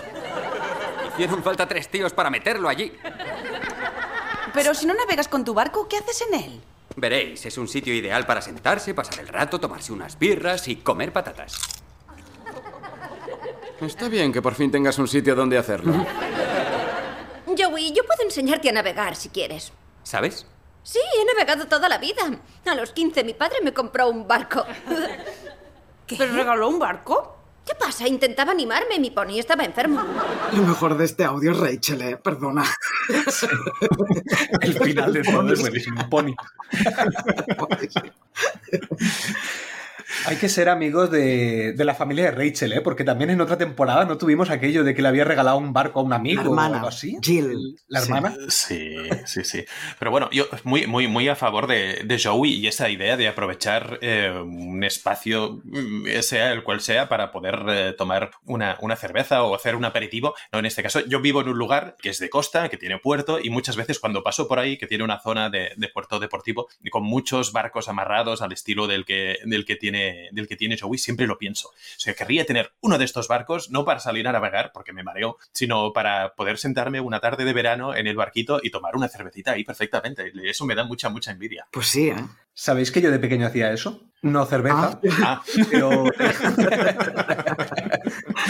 no cerveza, pero mi tío tenía un barco y me acuerdo aquí en el puerto de Barcelona lo tenía ahí en el, en el Moy de la Fusta y, y yo iba ahí, eh, porque mi prima estaba allí, tenía la- mi, mi misma edad y siempre le iba a visitar. Y claro, nos pasábamos el día en el barco, en ese barco que tenía ahí amarrado, pero nunca salíamos fuera. Pues claro, nosotros no podíamos conducir y mi tío trabajaba.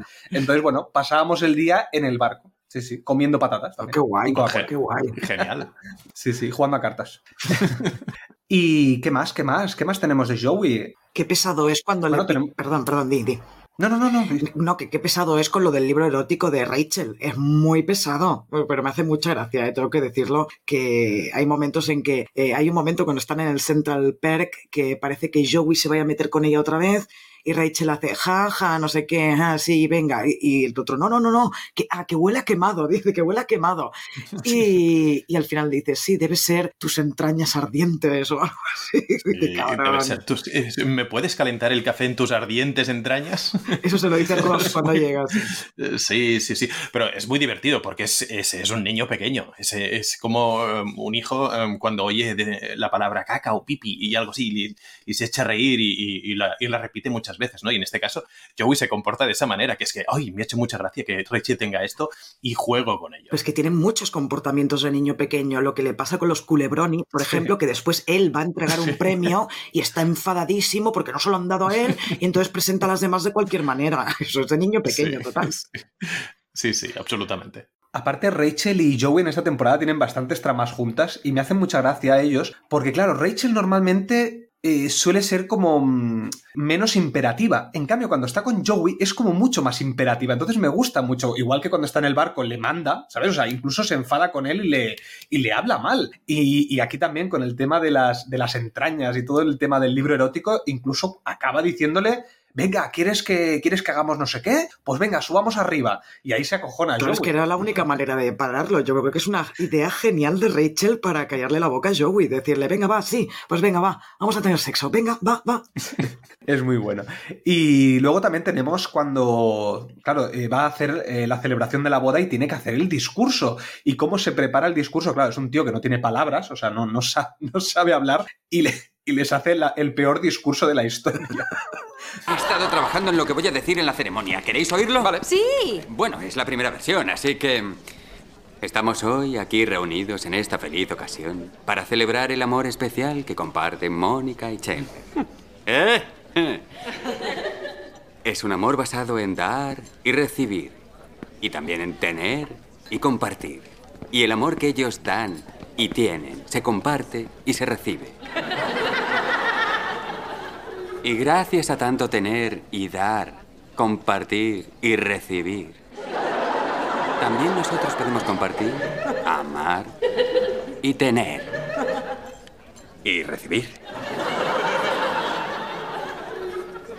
¿Llamamos al que escupe? Es buenísimo. Y esto se repetirá después en la temporada 10, cuando tenga que hacer la carta de recomendación de Mónica y Scheller para adoptar un niño.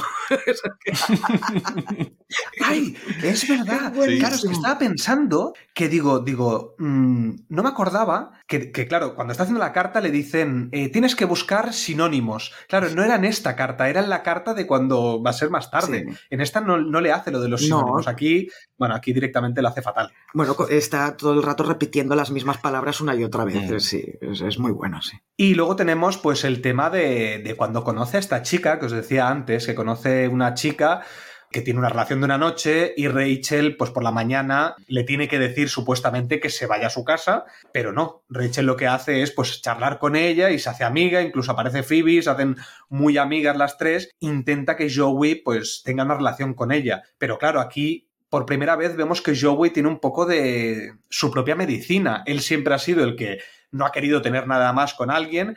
Y aquí, por primera vez, vemos que él es el que quiere y ella no quiere nada con él. Y me da un poco de penita Joey, pero me gusta, porque creo que es una cosa que, que funciona bien para que, para que Joey aprenda lo que es respetar un poco a la gente. Pero quieres decir que, sea, ¿no? que aprende algo, Joey. Yo creo, a mí me da pena ¿eh? lo que le pasa con esta chica, pero yo no creo que aprenda nada con esa situación. Sigue siendo igual después. Bueno, a ver, sí, obviamente en- no lo vamos a ver reflejado, pero sí que aprende como personaje. No, no lo veremos reflejado, pero es como yo que sé, cuando en. Mira, voy a hablar de los Simpson. Cuando en cualquier capítulo Homer Simpson aprende algo, luego tú lo ves que en los siguientes episodios nunca vuelve. Eso que había aprendido en ese episodio no lo vuelve a aplicar. Pero sí que ves que en teoría ha aprendido. Pues aquí yo creo que es lo mismo. Aprende, pero no se refleja en el futuro porque si no cambiarías el personaje y tampoco tendría mucho sentido. También es mala suerte. ¿no? Para, para una vez que siente amor o cree que está, que está enamorado y no le sale bien. Es así. Claro, lo que pasa es que a lo mejor Joey es una persona que mm, también, a pesar de que él sea el que no quiere que las chicas vuelvan, por decirlo de alguna manera, las chicas a lo mejor tampoco, si lo conocieran más a Joey, dirían, bueno, este tío es tonto, entonces tampoco querrían nada más. lo que pasa es que él pone la barrera antes, pero a lo mejor el resto, si lo conocieran, también la mayoría no querrían nada con él. Mm. Vete tú a saber. Es lo más Seguro, probable, no, claro. seguro. Sí, sí. Muy bien, pues vamos a pasar ya a Ross. Bueno, tenemos que Phoebe se muda unos días con él y hace masajes en su casa. Entonces, claro, él se encuentra que de repente llega una, una chica súper atractiva y entonces se ofrece para darle un masaje, pero no, era, era su padre, un anciano, y le empieza a dar eh, mas- masajes con, con palas de madera y camiones de juguete por la espalda. Eh, luego también tenemos que Phoebe y Ross salen con una pareja divorciada y se pelean entre ellos como si fueran una pareja ellos, realmente. Eh, luego tenemos que en, en la biblioteca han publicado su tesis, pero en el pasillo donde él está, que no debe pasar ni Dios, pues ahí van los estudiantes a darse el lote. Que también acabará yendo él, o sea, se acabará dando el lote él con una, con una chica y también Cheller y Mónica al final del capítulo. También tenemos que en Acción de Gracias, pues él como es el, el listillo, dice que se sabe los 50 estados, aquel juego que plantea Cheller y que nadie sabe, nadie sabe hacerlos. Tendríamos que hacerlo aquí, eh, con España, a ver si sabiéramos todas las provincias. Yo creo que no sabríamos, no sacaríamos las, las provincias que tenemos. ¿Cuántas provincias hay en España? ¿Lo sabéis? Pues no, es que mm, soy horrible en geografía. Yo creo que son 40 y algo, ¿no? ¿No son estoy seguro, pero- 54? Anda, que vais Sí, viendo pues no tengo ni idea. Venga. Yo cre- creo, creo que son 54. Eh, No recuerdo ahora, ¿eh? pero... Podría ser, no tengo ni idea, la verdad. Eh, luego Pero si, si- quieres, lo que sí que te puedo hacer son los, los 50 estados de Estados Unidos, eso sí, pero las provincias no. Te sabes entre los 50 estados, ¿no? Eh, sí, sí, por, por Friends, ¿eh? Luego tenemos que le quiere inculcar a, le quiere inculcar a Ben Perdón, no habéis eh, acertado. la festividad de los judíos. Perdón, perdón, no habéis acertado ninguno de los dos. Hay 50 provincias en España. Hostia, igual que Igual que- 50 estados de Estados Unidos, mira, clavado. Luego tenemos que quiere inculcarle a Ben eh, Hanukkah, la festividad de los judíos, pero claro, él quiere que venga Santa Claus. Entonces aparece vestido del armadillo navideño en uno de los mejores disfraces de toda la serie. Luego también tenemos que quiere tocar la gaita eh, para la boda de su hermana, que luego tengo un audio de, de eso que me hace mucha Dime gracia. qué es la conversación Eh, que lo- tienen Cheller y Mónica cuando escuchan lo de la gaita. Sí, sí, sí, sí, es esa conversación. Eh, luego tenemos que él y Joey salen con la misma chica. También que un alumno dice que se ha enamorado de él y que lo acaba probando, pero luego se da cuenta de que lo estaba timando y se siente ofendido. Luego se intenta liar con su prima, que también tengo el audio de lo que está en la cabeza de, de, de- de Ross, que me parece de lo mejor de toda la temporada. Y luego, pues que hace de hermano mayor con Mónica y amenaza a Chandler, que hasta sus padres le dicen, sí, sí, tú, tú puedes ser el hermano mayor de Mónica y das mucho miedo. Pero todo el mundo se ríe de él. Entonces, eh, voy a empezar con la gaita de Ross, lo siento, tengo que empezar con, ese, con esa conversación de Chandler y Sí, esto para poner un poco en, en situación, están escuchando una cosa horrible, como si estuvieran matando unos gatos en la calle, y entonces Cheller y Mónica se, se aproximan al balcón y ven que es Ross que está tocando la gaita. Vamos a escuchar el audio. Parece que viene del otro lado de la calle. Vaya por Dios. ¿Qué? ¿Recuerdas que Ross quería hacer algo en la boda? Sí. Ayer quedamos y de repente me dijo, tú eres medio escocés, ¿verdad? No, no me lo creo. No puede ser Ross.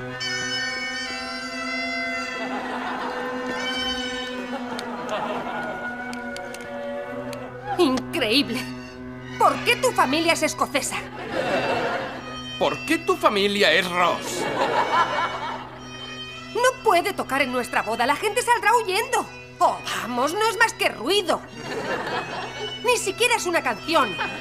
Espera, si escuchas atentamente, creo que es... Celebration de los Cool and Gang. Es buenísimo, no me digáis que no. Es que me encanta la cara de, la cara de Mónica. ¿Por qué tu familia es Ross? O sea, es que roncho cada vez que lo, que lo oigo. Buenísimo. Bueno, y el himno del gato moribundo, esta frase, hostia, es buenísimo, porque claro, suena fatal y, se- y si te fijas es como... Si es el himno del gato moribundo, es muy, muy divertido. Lo bueno es que si conoces la, la canción, que sé que es esa que Sí que dice... se parece.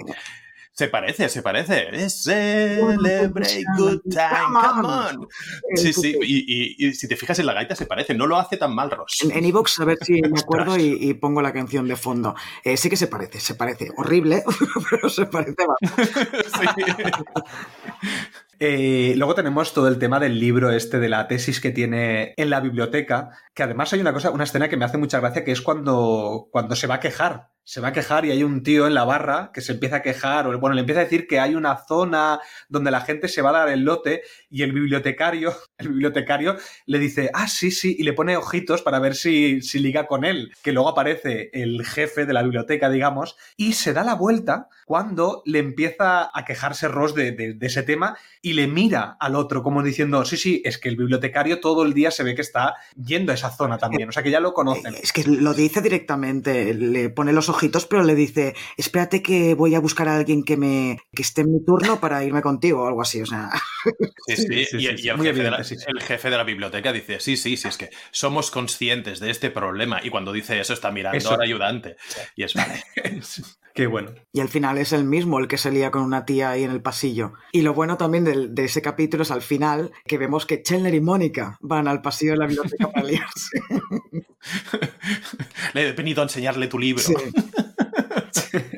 Y luego tenemos todo el tema este del alumno. El alumno, bueno, los dos alumnos, uno que dice que se ha enamorado de él y la acaba probando, y porque además le dice que, se, que está enamorado de él y que por eso suspende. Cosa absurda, no sabemos por qué. Eh, Ross se le acaba creyendo, yo creo que por el ego, por decir, sí, sí, yo soy súper atractivo y por eso eh, no, no se puede concentrar en mis clases. Y luego le viene el otro a decirle que no, que es mentira. Pero ¿cómo acaba esa escena que vemos a, a los profesores eh, de fondo escuchando la conversación que está teniendo con, con, el otro alumno de que si se han liado, no, de que si está enamorado de él, eh, es muy bueno. Y vamos a escuchar a Ross mientras está en el sofá con su prima Cassie, cuando Chandler, claro, Chandler ya se había quedado mirando a Cassie, Mónica, eh, bueno, ha tenido que echar a Cassie de la casa porque no paraba de mirarla eh, Chandler, que yo os pregunto, ¿a vosotros ha pasado alguna vez que veis una persona súper atractiva y sois incapaces de no mirar a esa persona? Aunque no bueno. sea sexualmente, ¿eh? simplemente porque dices, es que esta persona eh, me ennubila. A mí me ha pasado. A mí ¿eh? también. Sí, sí, a mí también. Yo, de hecho, entré en este podcast cuando vi tu foto, Toxic, y, y siempre que grabo...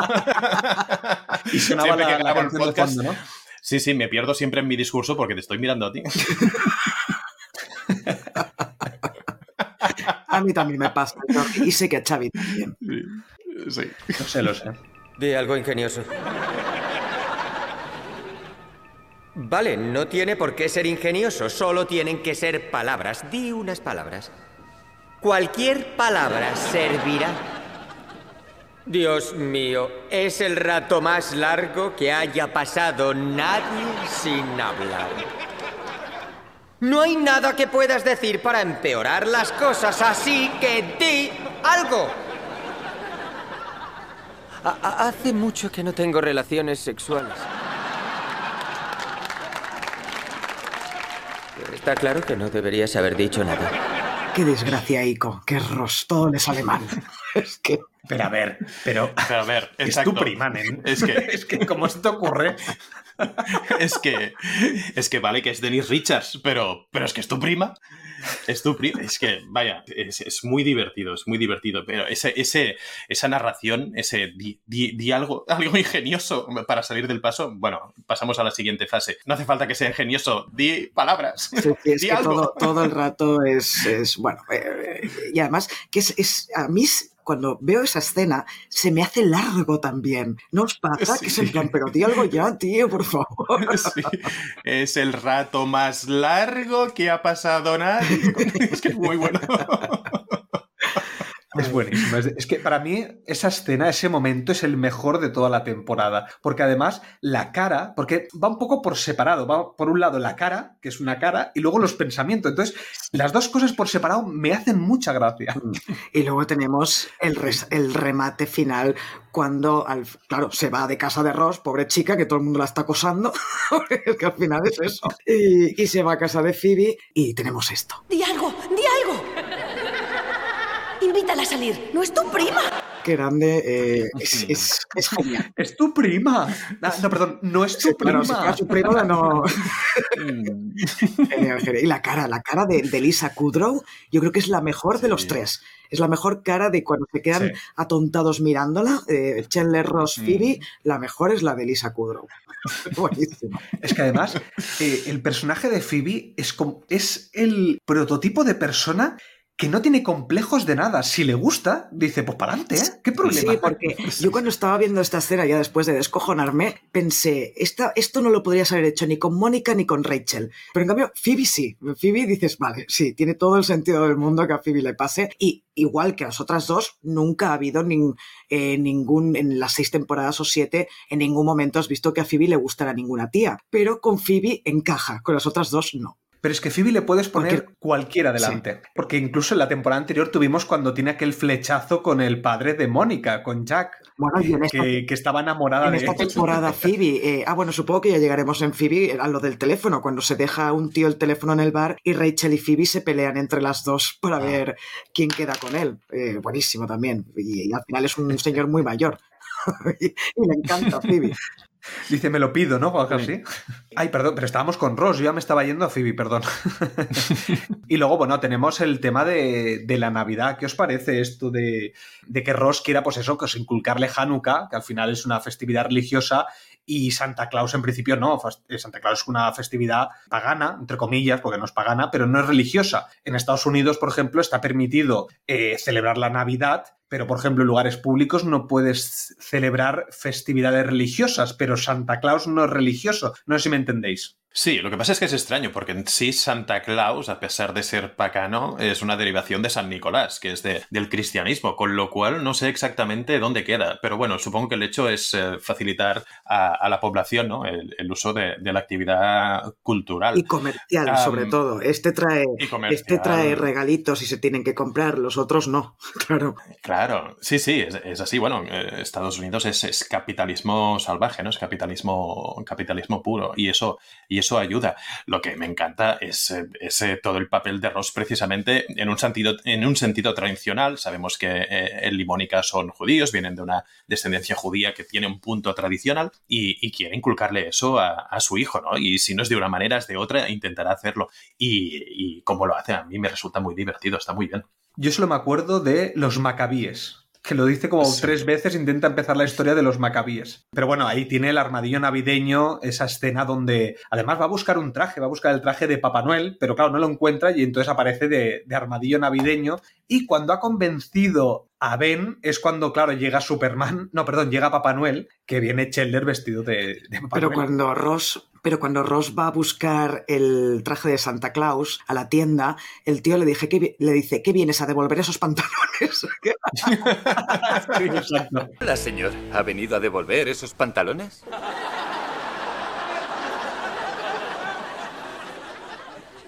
No, los pantalones son míos. Uh, vale.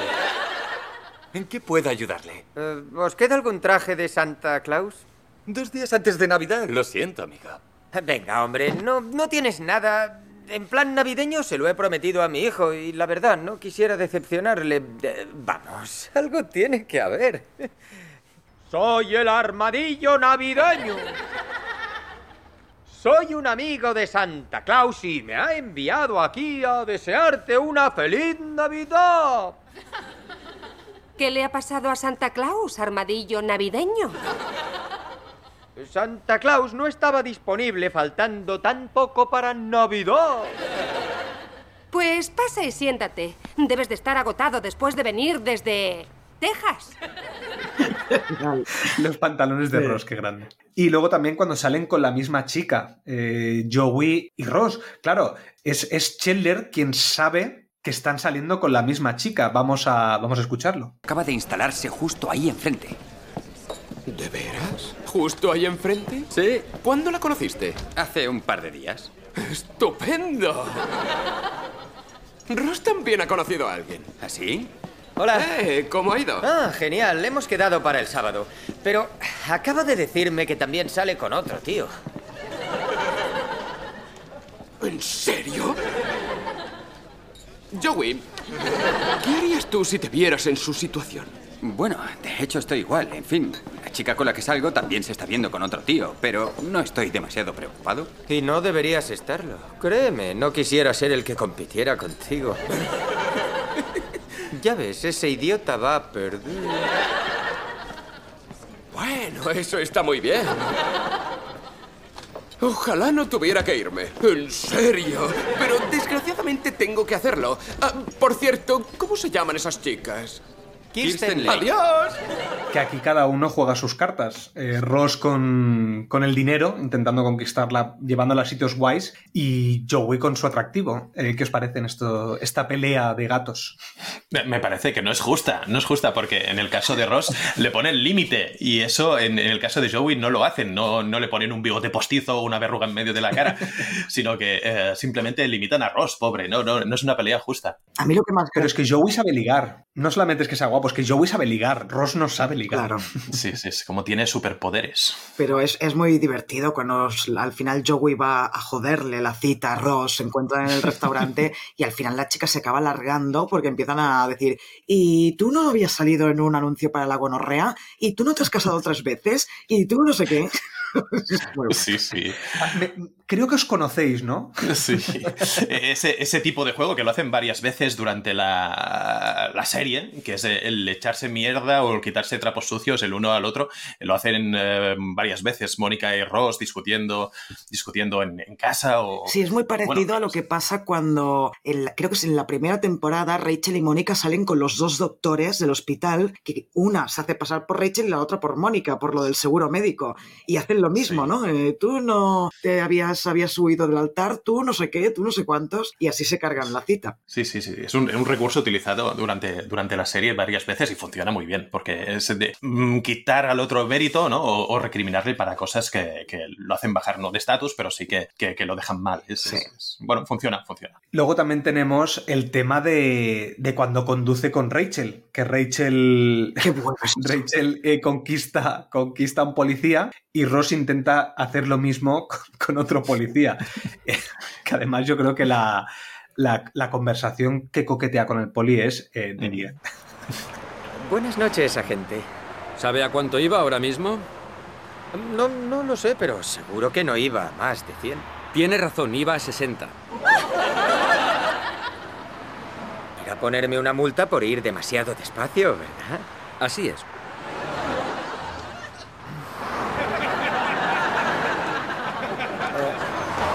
¿Sabe, agente? Anoche tuve un sueño muy curioso. Dios Su permiso, por favor. ¿Es, es que acaso no quiere que le cuente mi sueño? Agente Majo. Es Major. Vuelvo enseguida con su multa. Tienes un hijo. Lo sé, lo sé. Es que me hace mucha gracia Ross ligando. Hasta con hombres liga mal. Y al final que Rachel le dice, tío, que tienes un hijo. Y él, lo sé. Es buenísimo. Y ya luego al final de la temporada, lo último que tendremos, y el último audio que os voy a poner de Ross, es cuando, cuando hace de hermano mayor, lo que decíamos antes, con la conversación con Chandler, que, que hace su papel de hermano mayor. Vamos a oírlo. Em, lo que voy a decirte no lo digo como amigo tuyo, ¿vale? Lo digo como hermano mayor de Mónica. Pero somos amigos. No durante los próximos minutos. ¿Y durante ese tiempo sigues siendo mi padrino de boda? No. ¿Puedo llamarte Ross? Vale. Vais a casaros mañana y no, no, no podría estar más contento por los dos. Pero como hermano mayor de Mónica tengo que decirte esto. Si alguna vez le haces daño a mi hermanita, si alguna vez le provocas cualquier tipo de tristeza, créeme, te perseguiré y te daré una paliza.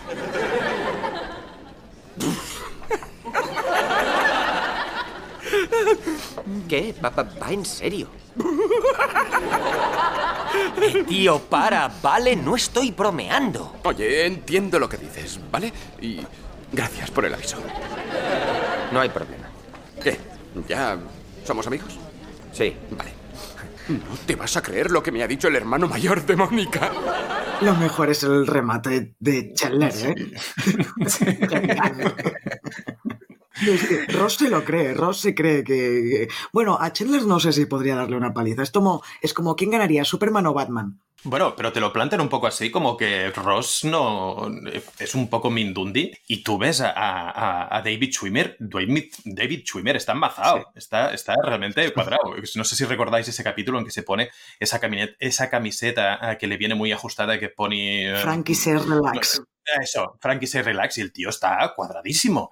Eh, Con lo cual, eh, bueno, juegan a que no puede darle una paliza, pero realmente podría. Sí. Bueno, igual que cuando también se, se pone moreno, que lo vemos sin camiseta y vemos un tío que, vamos, o sea, ya me gustaría a mí tener sus pectorales, vamos. Y ese moreno. Y ese moreno. Bueno, de un lado solo. Yo prefiero de los dos, bien. Que eso no lo hemos pasado, ¿no? Eso es más adelante, ¿no? En las siguientes temporadas. Creo. Sí, creo, que sí. Un Mississippi, dos Mississippis. Dos Mississippi. Muy bien, venga, va, pues vamos a pasar a Rachel. Bueno, en esta temporada eh, intenta enseñar a Joey a navegar, que esto lo hemos oído antes. Tiene que contratar a un ayudante y la lía. Yo, bueno, yo creo que la lía porque acaba eligiendo a Tack porque le gusta en vez de a una mejor candidata que, que cumplía los requisitos del puesto, digamos. Eh, luego Rachel y Phoebe tienen que decidir quién será la dama de honor de Mónica y finalmente es elegida Rachel. También intenta que su nuevo ayudante salga con Joey, pero le acaba saliendo mal eh, la jugada porque Tack acaba conociendo un montón de mujeres. Tack, en acción de gracias, llega a casa de Mónica y Chandler y porque la ha dejado con su novia y se acaban liando con Rachel. Eh, luego envía por error, porque bueno, ya empiezan a salir, y envía por error a recursos humanos una evaluación llena de comentarios sexuales que en teoría eran para Tack, que también ahí es cuando se entera el jefe y Tack eh, la salva. Luego también junto a Chandler se comen una tarta de una vecina que me parece una de las escenas que son como una seta en medio de, las tramas, pero me, me, parece fascinante cómo, cómo te pueden sacar eh, los guionistas una trama tan tonta porque es absurda, pero funciona muy bien dentro de la, dentro de la serie. Sí. Luego todos cumplen 30 y ahí es cuando se da cuenta de que no quiere estar con Tack porque es muy infantil, porque se parece bastante a Joey. Eh, luego le enseñará bromas pesadas a Ben. También tenemos esto que hemos, que hemos hablado antes, que es eh, la amiga de la infancia de Rachel, que besó en su momento y que lo niega, pero al final la acaba besando y se ve que esta chica estaba enamorada de ella, eh, el personaje de Winona Ryder, eh, si no os acordabais. Y luego tenemos que, esto que hemos dicho, que cogía el Porsche sin permiso y conducía junto, junto a Ross. Y por último, al final de la temporada, que esto me hubiera gustado, que hubiera estado Xavi en el podcast para preguntarle si él se lo esperaba, ese final donde Rachel está embarazada. Descubrimos que Rachel está embarazada en vez de Mónica, a ver si él se, se, lo esperaba o no, porque yo cuando vi la serie en su momento, en, aquellos años que lo daban por la tele, claro, yo no me acordaba que al final Rachel tiene una hija y demás. Entonces no, no sabía si, si Xavi se acordaría o no de eso. Bueno, a mí lo que me gusta es cómo nos enseñan que es Rachel la que finalmente está embarazada, ¿no? Porque en todo el capítulo final creemos que es Mónica la que está embarazada y no nos dicen nada. Simplemente la temporada se cierra con, eh, ay, van a tener un hijo y la cámara se va acercando a Rachel como diciendo, no, no, porque ya Mónica ha dicho, no, oye, que yo no estoy embarazada y la cámara se va acercando a Rachel, se cierra el plano en Rachel para que sepamos que es ella la que está embarazada me gusta mucho. Es un cliffhanger brutal, brutal. De, sin, sin, sin mediar palabras, sin, sin tener que poner nada ahí, simplemente con el uso de la cámara y ya te lo dicen todo, ¿no? con esa cara y te lo cierran ahí y y es que no hace falta que, que, haya una conversación y tú te das cuenta. Y en ese momento en que te das cuenta, es como, no, no puede ser. Te lo, te lo cierras. Sí. Y es, no, por favor. Y, igual que sí, en sí. esta temporada el hilo conductor ha sido la boda de Cheller y Mónica, en la octava va a ser eh, el embarazo de Rachel. Va a ser la trama central, dijéramos, de todos los episodios. Muy bien, muy bien. Está muy bien hecho esto por parte de los guionistas. Además es perfecto el arco de Rachel, porque tiene mucho sentido de que se esté guardando el secreto porque no quiere opacar la boda de Mónica, porque en su en la, al principio de toda la temporada, en el primer capítulo, el problema es que cuando se compromete promete se lía con Ross porque está como, como triste porque se casa su amiga y ella no se va a casar. Y claro, es, Mónica se enfada con ella. Entonces, ¿por qué no cuenta nada al final? Pues por lo mismo que al principio la había liado con el tema de, de, de, de que todos se dan cuenta de que se ha liado con Ross. Sí, en, entonces, claro, roba, cierra perfecto la temporada. Le roba el protagonismo, es buenísimo eso, ¿eh? no lo hemos comentado, pero es genial porque además eh, Rachel y Ross le dicen a Mónica, cuando Mónica está enfadada, le dicen, bueno, pero es que no pretendíamos que nadie nos viera. Y Mónica le, les, les, dice, claro, por eso lo habéis hecho en el pasillo secreto donde no pasa nadie nunca, ¿no? en el hall, sí, es buenísimo. De, hecho, aquí de, la trama de Rachel pasa una cosa con el con Tack, con el, con el actor, que no sé si, si os sucede también a vosotros y, me pasa con otros actores secundarios, que es que todos aquellos que han pasado por la serie, luego cuando los veo en otros lugares, por ejemplo, creo que, el actor que hace de Tack sale en un spin-off de CCI haciendo uno, un, protagónico, no lo puedo desvincular Stack, Stack. Stack. Y sí, sí, sí. Y, y pasaría, ¿eh? Con si veo a Janis en otro lugar, es Janis.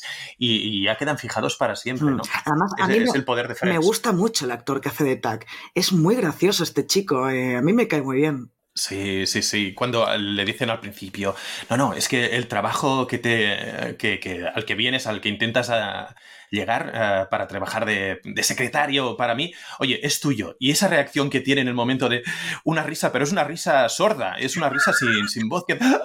Y esto lo, es como, no. lo vuelve a hacer otra vez cuando están Rachel y él, el, el, el, capítulo en que no duermen en toda la noche, cuando Rachel le dice que no entiende esa broma de que hable con sus genitales por teléfono, él está serio y vuelve a hacer esa risa silenciosa. Por eso digo que es, es muy gracioso este chico. A mí me encanta cuando hace eso. Está muy bien. Sí, sí. Es que qué bueno es el casting de esta serie. Hasta el último personaje está súper bien escogido el actor o la actriz. ¿eh? A mí me gusta el personaje, pero me parece que no pegan ni con cola. O sea, no tienen química entre ellos dos. O sea, me, me alegro de que se haya, de que se haya ido rápido del, de la vida de Rachel, porque es que no sé, no, no, no me parece que encajen en nada estos dos personajes. Quería preguntar sobre Rachel eso. sale con él porque está bueno, básicamente. O sea, es una relación abocada al fracaso desde el principio. No tienen nada en común. Aparte, ella pues es 5 o 6 años mayor que él. Bueno, en esa edad se supone que cumple 30. Los cojones debía tener Jennifer Aniston 30 años en ese momento. Bueno, no muchos más, debía tener 35 quizá, algo así. Eh, pero él se supone que tiene 24 y, y, ya se ve que no, que no van a ningún lado. Pero a mí sí que me gusta la, la, pareja y además yo creo que ese capítulo en el que están despiertos toda la noche, que van al despacho para ver quién tenía razón, quién había dejado los documentos y dónde, eh, es, bastante, es bastante graciosa esa, esa trama. Sí, sí, sí, sí me hacen gracia ¿eh? los dos, pero me refiero que no sé, no, no los veo como pareja, pero bueno, es por lo que tú dices. También se supone que la serie te está diciendo de que no pegan ni con cola, básicamente. Y que es ella que además, desde una posición de poder, lo está conquistando todo el rato, lo intenta conquistar todo el rato. Bueno, yo ahí, eh, no sé si tendrás el audio que tiene que ver con Tack y Phoebe, no creo, pero eh, hay un momento que creo que es la mejor frase para ligar que he escuchado en mi vida. Cuando Phoebe va por primera vez a ver a Rachel a la oficina, que ya está Tack de secretario de Rachel, Tack le dice, eh, ay, te llamas Phoebe, qué nombre más bonito. Y Phoebe le contesta, pues deberías escuchar mi número de teléfono. Esta frase me encanta. O sea, creo que es la mejor frase para ligar del mundo. Qué grande es Phoebe. Es que Phoebe es perfecta. Tienes respuestas para todo. Sí. Y encima extrañas. ¿Quién diría eso? Hostia, lo voy a, me lo voy a apuntar para cuando me suceda. Es, es decir, nunca. Cuando te digan, qué bonito es Toxic. y os voy a poner un audio. Bueno, vamos a escucharlo directamente. Hola, ¿qué hay? Pues. ¡Hola! Acabamos de decidir que Rachel será tu dama de honor. ¡Oh! ¡Eso es genial! ¡Genial! Bien, tenemos que empezar a hacer planes. Tengo un montón de ideas muy concretas. Bastará con reunirnos cuatro veces por semana. ¿Puedes pasar por casa antes de ir a trabajar? ¿Qué te parece a las seis y media en mi casa? ¡Qué emocionante!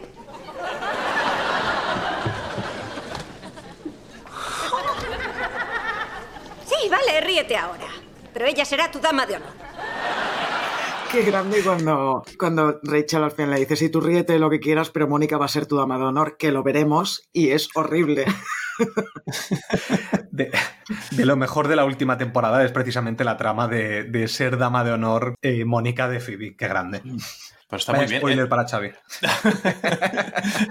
ese, ese juego, ese juego establecido entre los tres para, entre las tres para determinar quién es la dama de, de honor de cada una para las diferentes bodas y tal. Um, bueno, a mí me pasó tener que estar pensando, ah, no, es verdad, pero si ha dicho que ella tiene que ser la dama de honor de la otra, la otra será de la otra y la otra será de la otra, ¿no? Y, y ese juego tres bandas um, me gustó porque tuve que pensar cómo, cómo, cómo quedaría definido el Papa, ¿no? Y, y, me gustó bastante, la verdad. Claro sí, que. Phoebe será, eh, entendemos que Rachel y Ross al final se casarán, ¿no? Eh, y Phoebe será la dama de honor de Rachel, en teoría. Pero es también muy divertido cuando hacen el concurso ese para ser, a ver quién es la dama de honor, que lo presentan Joey y Ross y tienen que estar eh, haciendo qué harían en tal situación en, en, el banquete, ¿no? Y al final Phoebe acaba ganando diciendo que no sé qué mientras se duchaba con Rachel y ya está. no sí. tiene que hacer nada más. Rachel sabe cómo, cómo son Joey y Ross, así que. Phoebe, Phoebe. Ahí, eh, Phoebe. Entonces sabe lo que vende, sabe lo que vende. ¿Y qué os parece cuando le, le hace bromas pesadas a, o sea, que le enseña las bromas pesadas a, a Ben? No sé si os ha pasado conocer a, bueno, conocer, relacionaros con niños pequeños, bueno, Jordi no porque tiene hijos, pero no sé tú, Nat, que relacionarte con niños pequeños a mí me cuesta mucho y más cuando tienes esa edad, que creo que son unos ocho años, ¿no? Debe tener aproximadamente. No sabes cómo entretenerlos tampoco, no sabes cómo tratarlos, si como adultos, como niños, y entonces me sentí súper identificado con Rachel, que no sabía qué hacer con, Sí. el, con Ben. Sí, además es buenísimo, ¿no? Cuando Rachel le dice a Ross, es que nunca he estado con él a solas. Y Ross le dice, a ver, que no es un ex convicto, es un niño. Pero a mí me pasa lo mismo, ¿eh? Que lo sepáis. Con mi sobrino, que tiene más o menos esa. Bueno, tiene 10. Y me Bueno, cuesta. pero no pasa nada, ¿eh? no tengas miedo eh, de tratar con niños, no muerden, no son, no son gremlins, eh, no son, bueno, eh, mm, simplemente hablarles un poco como, como adultos y a ver qué, cómo reaccionan ellos y, y- y- y sobre todo cuidarlos mucho, darles, darles mucho cariño. Es que ahora estoy pensando en la serie La Mesías, pero eso es otro tema que ya hablaremos en otro momento. Cuidad mucho a vuestros hijos. Sabía que le ibas a sacar, Jordi. Eh, Sí, sí, sí, sí. Es que, boom, parafraseando un poco a, a Clint Eastwood en eh, Sin Perdón. Y por favor, eh, quien edite esto, que ponga un pip donde toca. Cuidar a vuestros hijos, si no vendré y os mataré a todos, hijos de puta. Joder. qué miedo me ha dado, ¿no? Qué miedo, qué miedo. Sí, ya, ya hablaremos de esto en la Mesías, ya hablaremos eh, que tiene, tiene tela la cosa para hablar. Bueno, el- uno de los capítulos que creo que es muy bueno también es en el que todos cumplen 30, que sirve el cumpleaños de Rachel para ver cómo han reaccionado todos los demás a sus cumpleaños, respectivos cumpleaños, ¿no? Ross comprándose un Porsche eh, rojo, que no lo puede sacar del aparcamiento.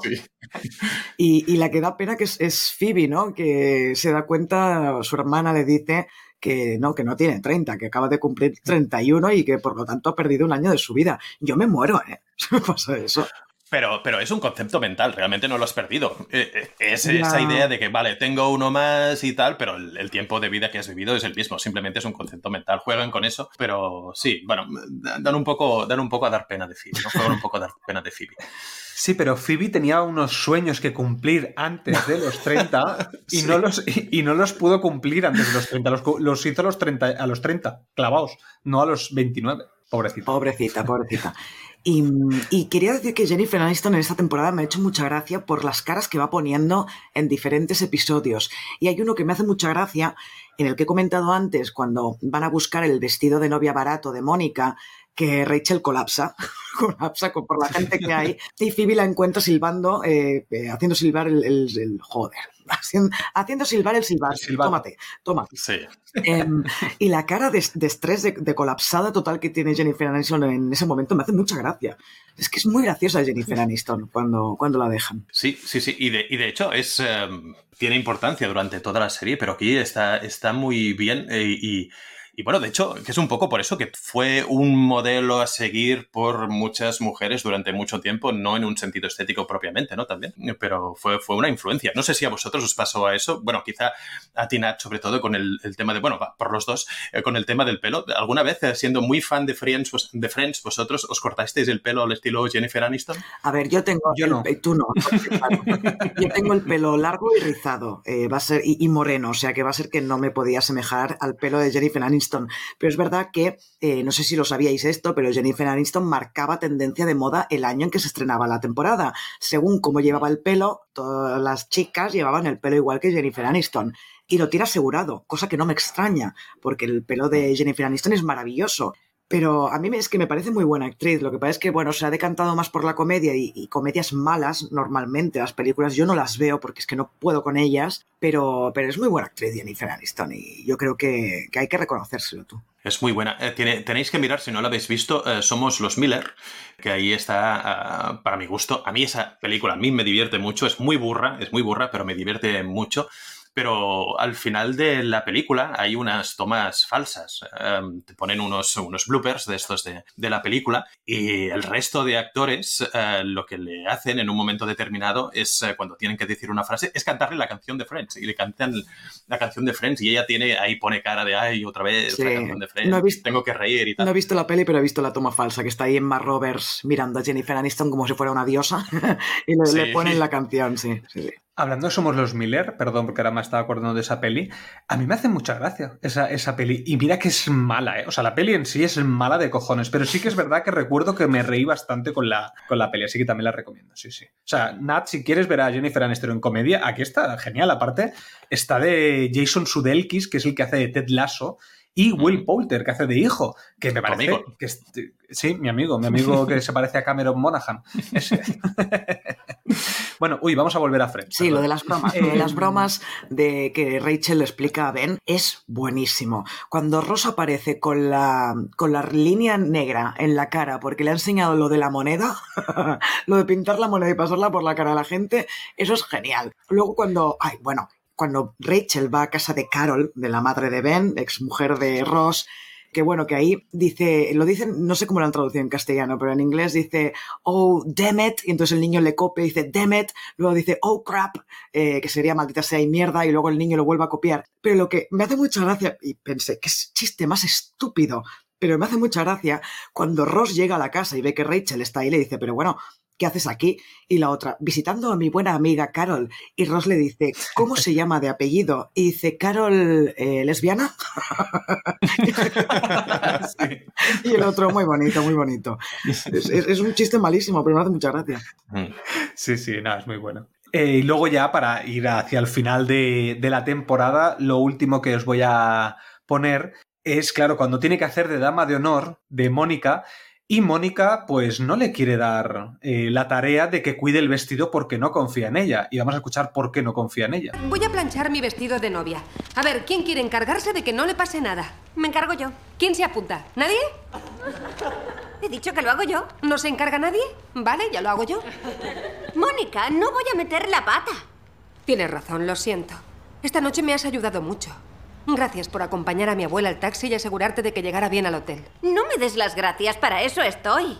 Vale, perdona. Ah, por favor. ¿Qué abuela? Otra vez aquí la cara de Jennifer Aniston es buenísima. Qué abuela. Pero lo, lo- lo bueno es que el punto de olvido no es, ay, la abuela, no, no, es ¿qué abuela? O sea, la abuela ya ni existía. qué Que además en el siguiente capítulo, porque este es el, el de la boda, que es- está en dos partes, eh, no sé quién le pregunta por la abuela y, y Rachel dice, sí, la encontraron caminando por la quinta avenida de madrugada.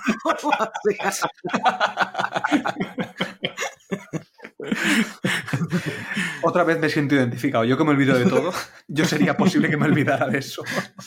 Qué desastre. Venga, va, pues vamos a pasar ya a la última. Vamos a pasar a Phoebe. Bueno, aquí lo primero que tenemos es al inicio de la temporada que quiere tocar en la boda de Chandler y Mónica, que es lo que nos ha hablado Xavi en Curiosidades. Luego le quiere regalar la receta de las galletas de su abuela a Mónica, pero se quemó aquella receta en la casa.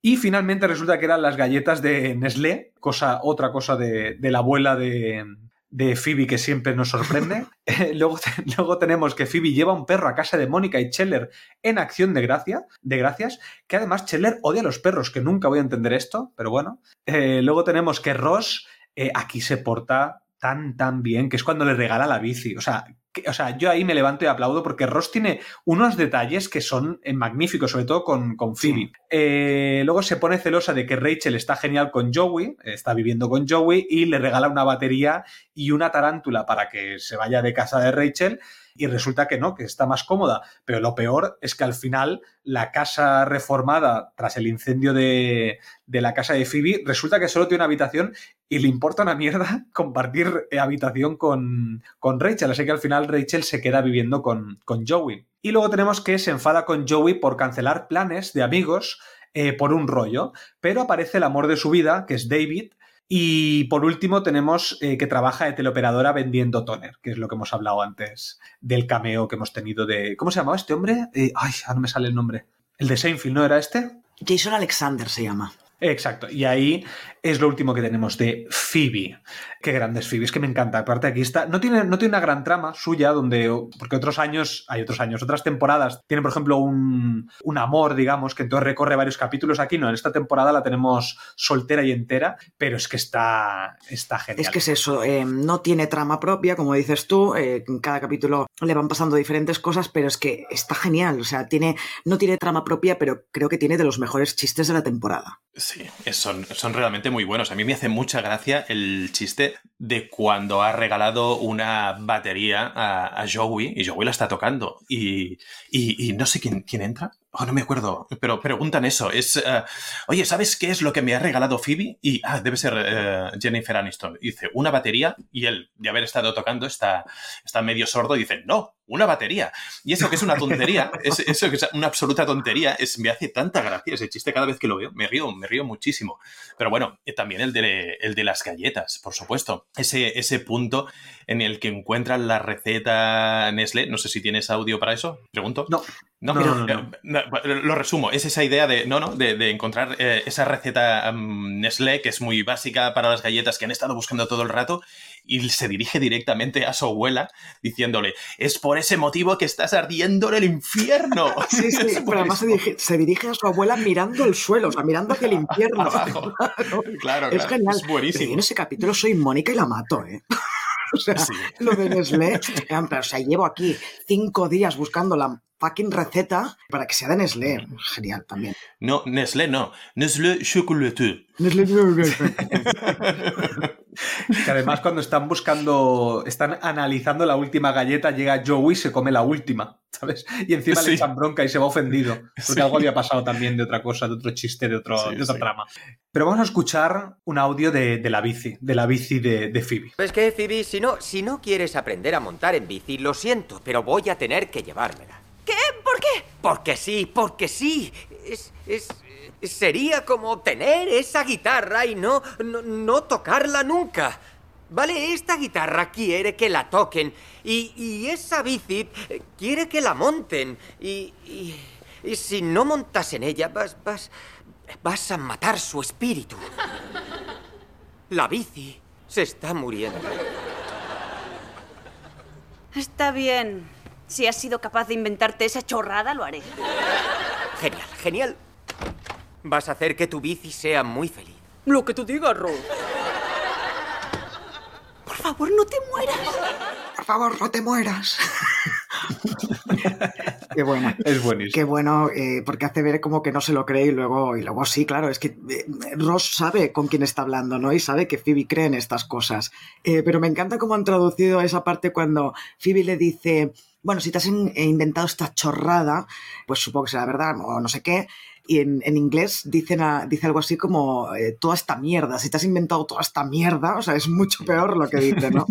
qué grande, pero qué pena la infancia de Phoebe. O sea, la infancia de Phoebe es terrible. O sea, siempre que nos explican algo de su infancia es terrible porque al inicio de, de todo esto nos han explicado que ella veía, veía la bici de su vecina y que le regalaron la caja y que montaba la caja y daba vueltas por el comedor con la caja. ¡Ostras! Sí, pero ahí hay un chiste buenísimo que dice, eh, sí, no sé, no me acuerdo, ¿eh? dice, mi vecino me llevaba con la caja.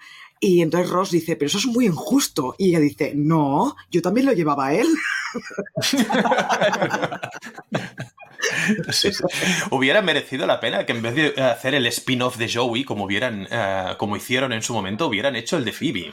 Pero una Phoebe joven, ¿no? Esa vida de Phoebe que no hemos visto y que tiene que ser espectacular por la cantidad de salvajadas y, y de cosas extrañas que le han pasado. Yo uh, me gustaría mucho ver sí, eso. como el drogadicto que le escupió en la boca, ¿no? Yo no quiero ver eso. Hombre, eso no, pero otras cosas sí, no sé.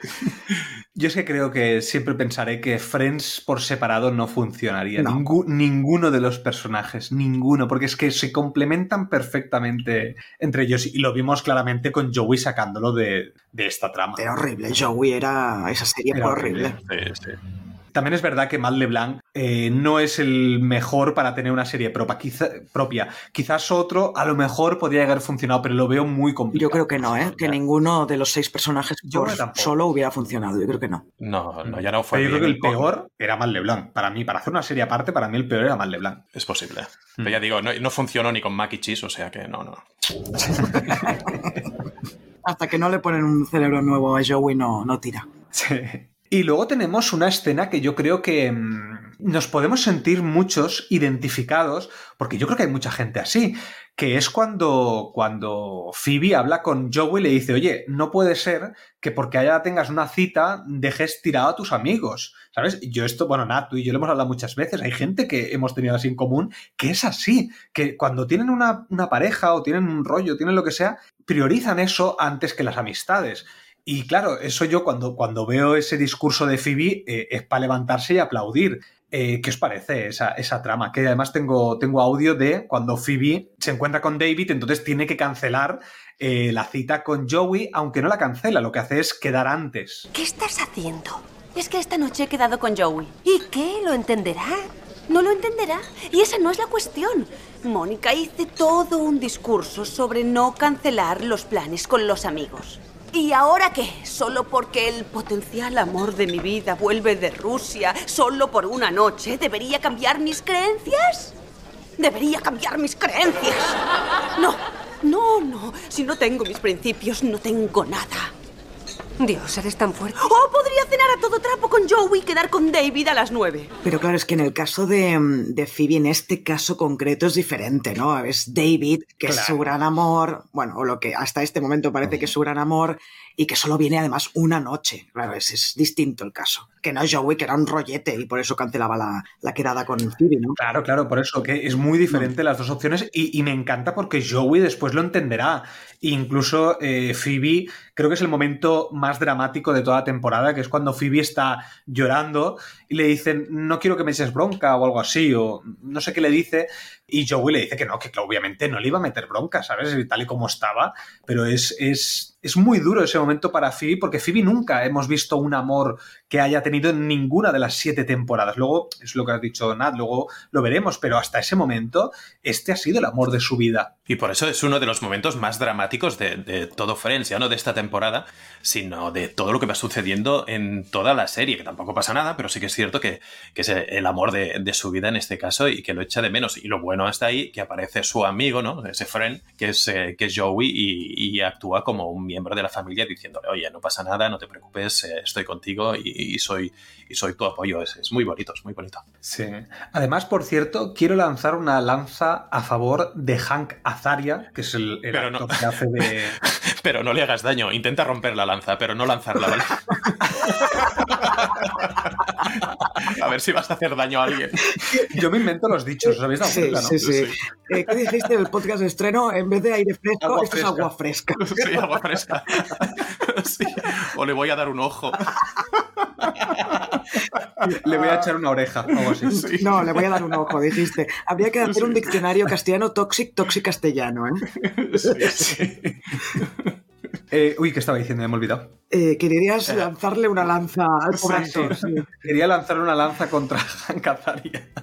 Porque el otro día estaba, no me acuerdo dónde, ¿eh? pero estaba viendo algún vídeo de YouTube y tal, y hablaban de Hank Azaria, y hablaban de que, de que este hombre solo había hecho esto en Friends, digamos. Pero este tío es el doblador de, de los Simpson, de, de, personajes como Apu, Moe, Clancy Bigum, Nick Riviera, o sea, una cantidad brutal de personajes y a día de hoy sigue siendo, sigue estando en el doblaje, al menos hasta la 30 o por ahí, ahora no sé los últimos años cómo ha quedado, pero este tío es muy importante sí, en Estados es, Unidos. Es uno de esos secundarios de lujo que te lo vas encontrando de vez en cuando y, y siempre rinde, y de hecho suena a todo el mundo y es esa cara conocida precisamente porque dentro sí. de, del mundo del cine y de, y de, la televisión siempre lo tienen muy en cuenta y no va a dejar de trabajar nunca porque realmente es, es muy bueno. Es muy bueno. Sí. Y bueno, mmm, luego antes ya hemos repasado sus tramas porque hemos hablado del toner, hemos hablado de diferentes cosas, así que yo creo que ya podríamos dejarlo aquí, ¿no? Yo creo que sí. Sí, la verdad es que sí. Sí, ahí. Bueno, pues oye, larguito, pero oye, yo me he divertido mucho ¿eh? recordando la séptima temporada de Friends. Esperamos, sí, oyentes, que vosotros también, igual que nosotros. Y por si no nos vemos, desencadenados días, tardes o noches. Que vaya muy bien. Adiós, que vaya Adiós. muy bien. ¡Happy Hanukkah! Ay, por favor. No. no. Hala, adiós, adiós. Adiós.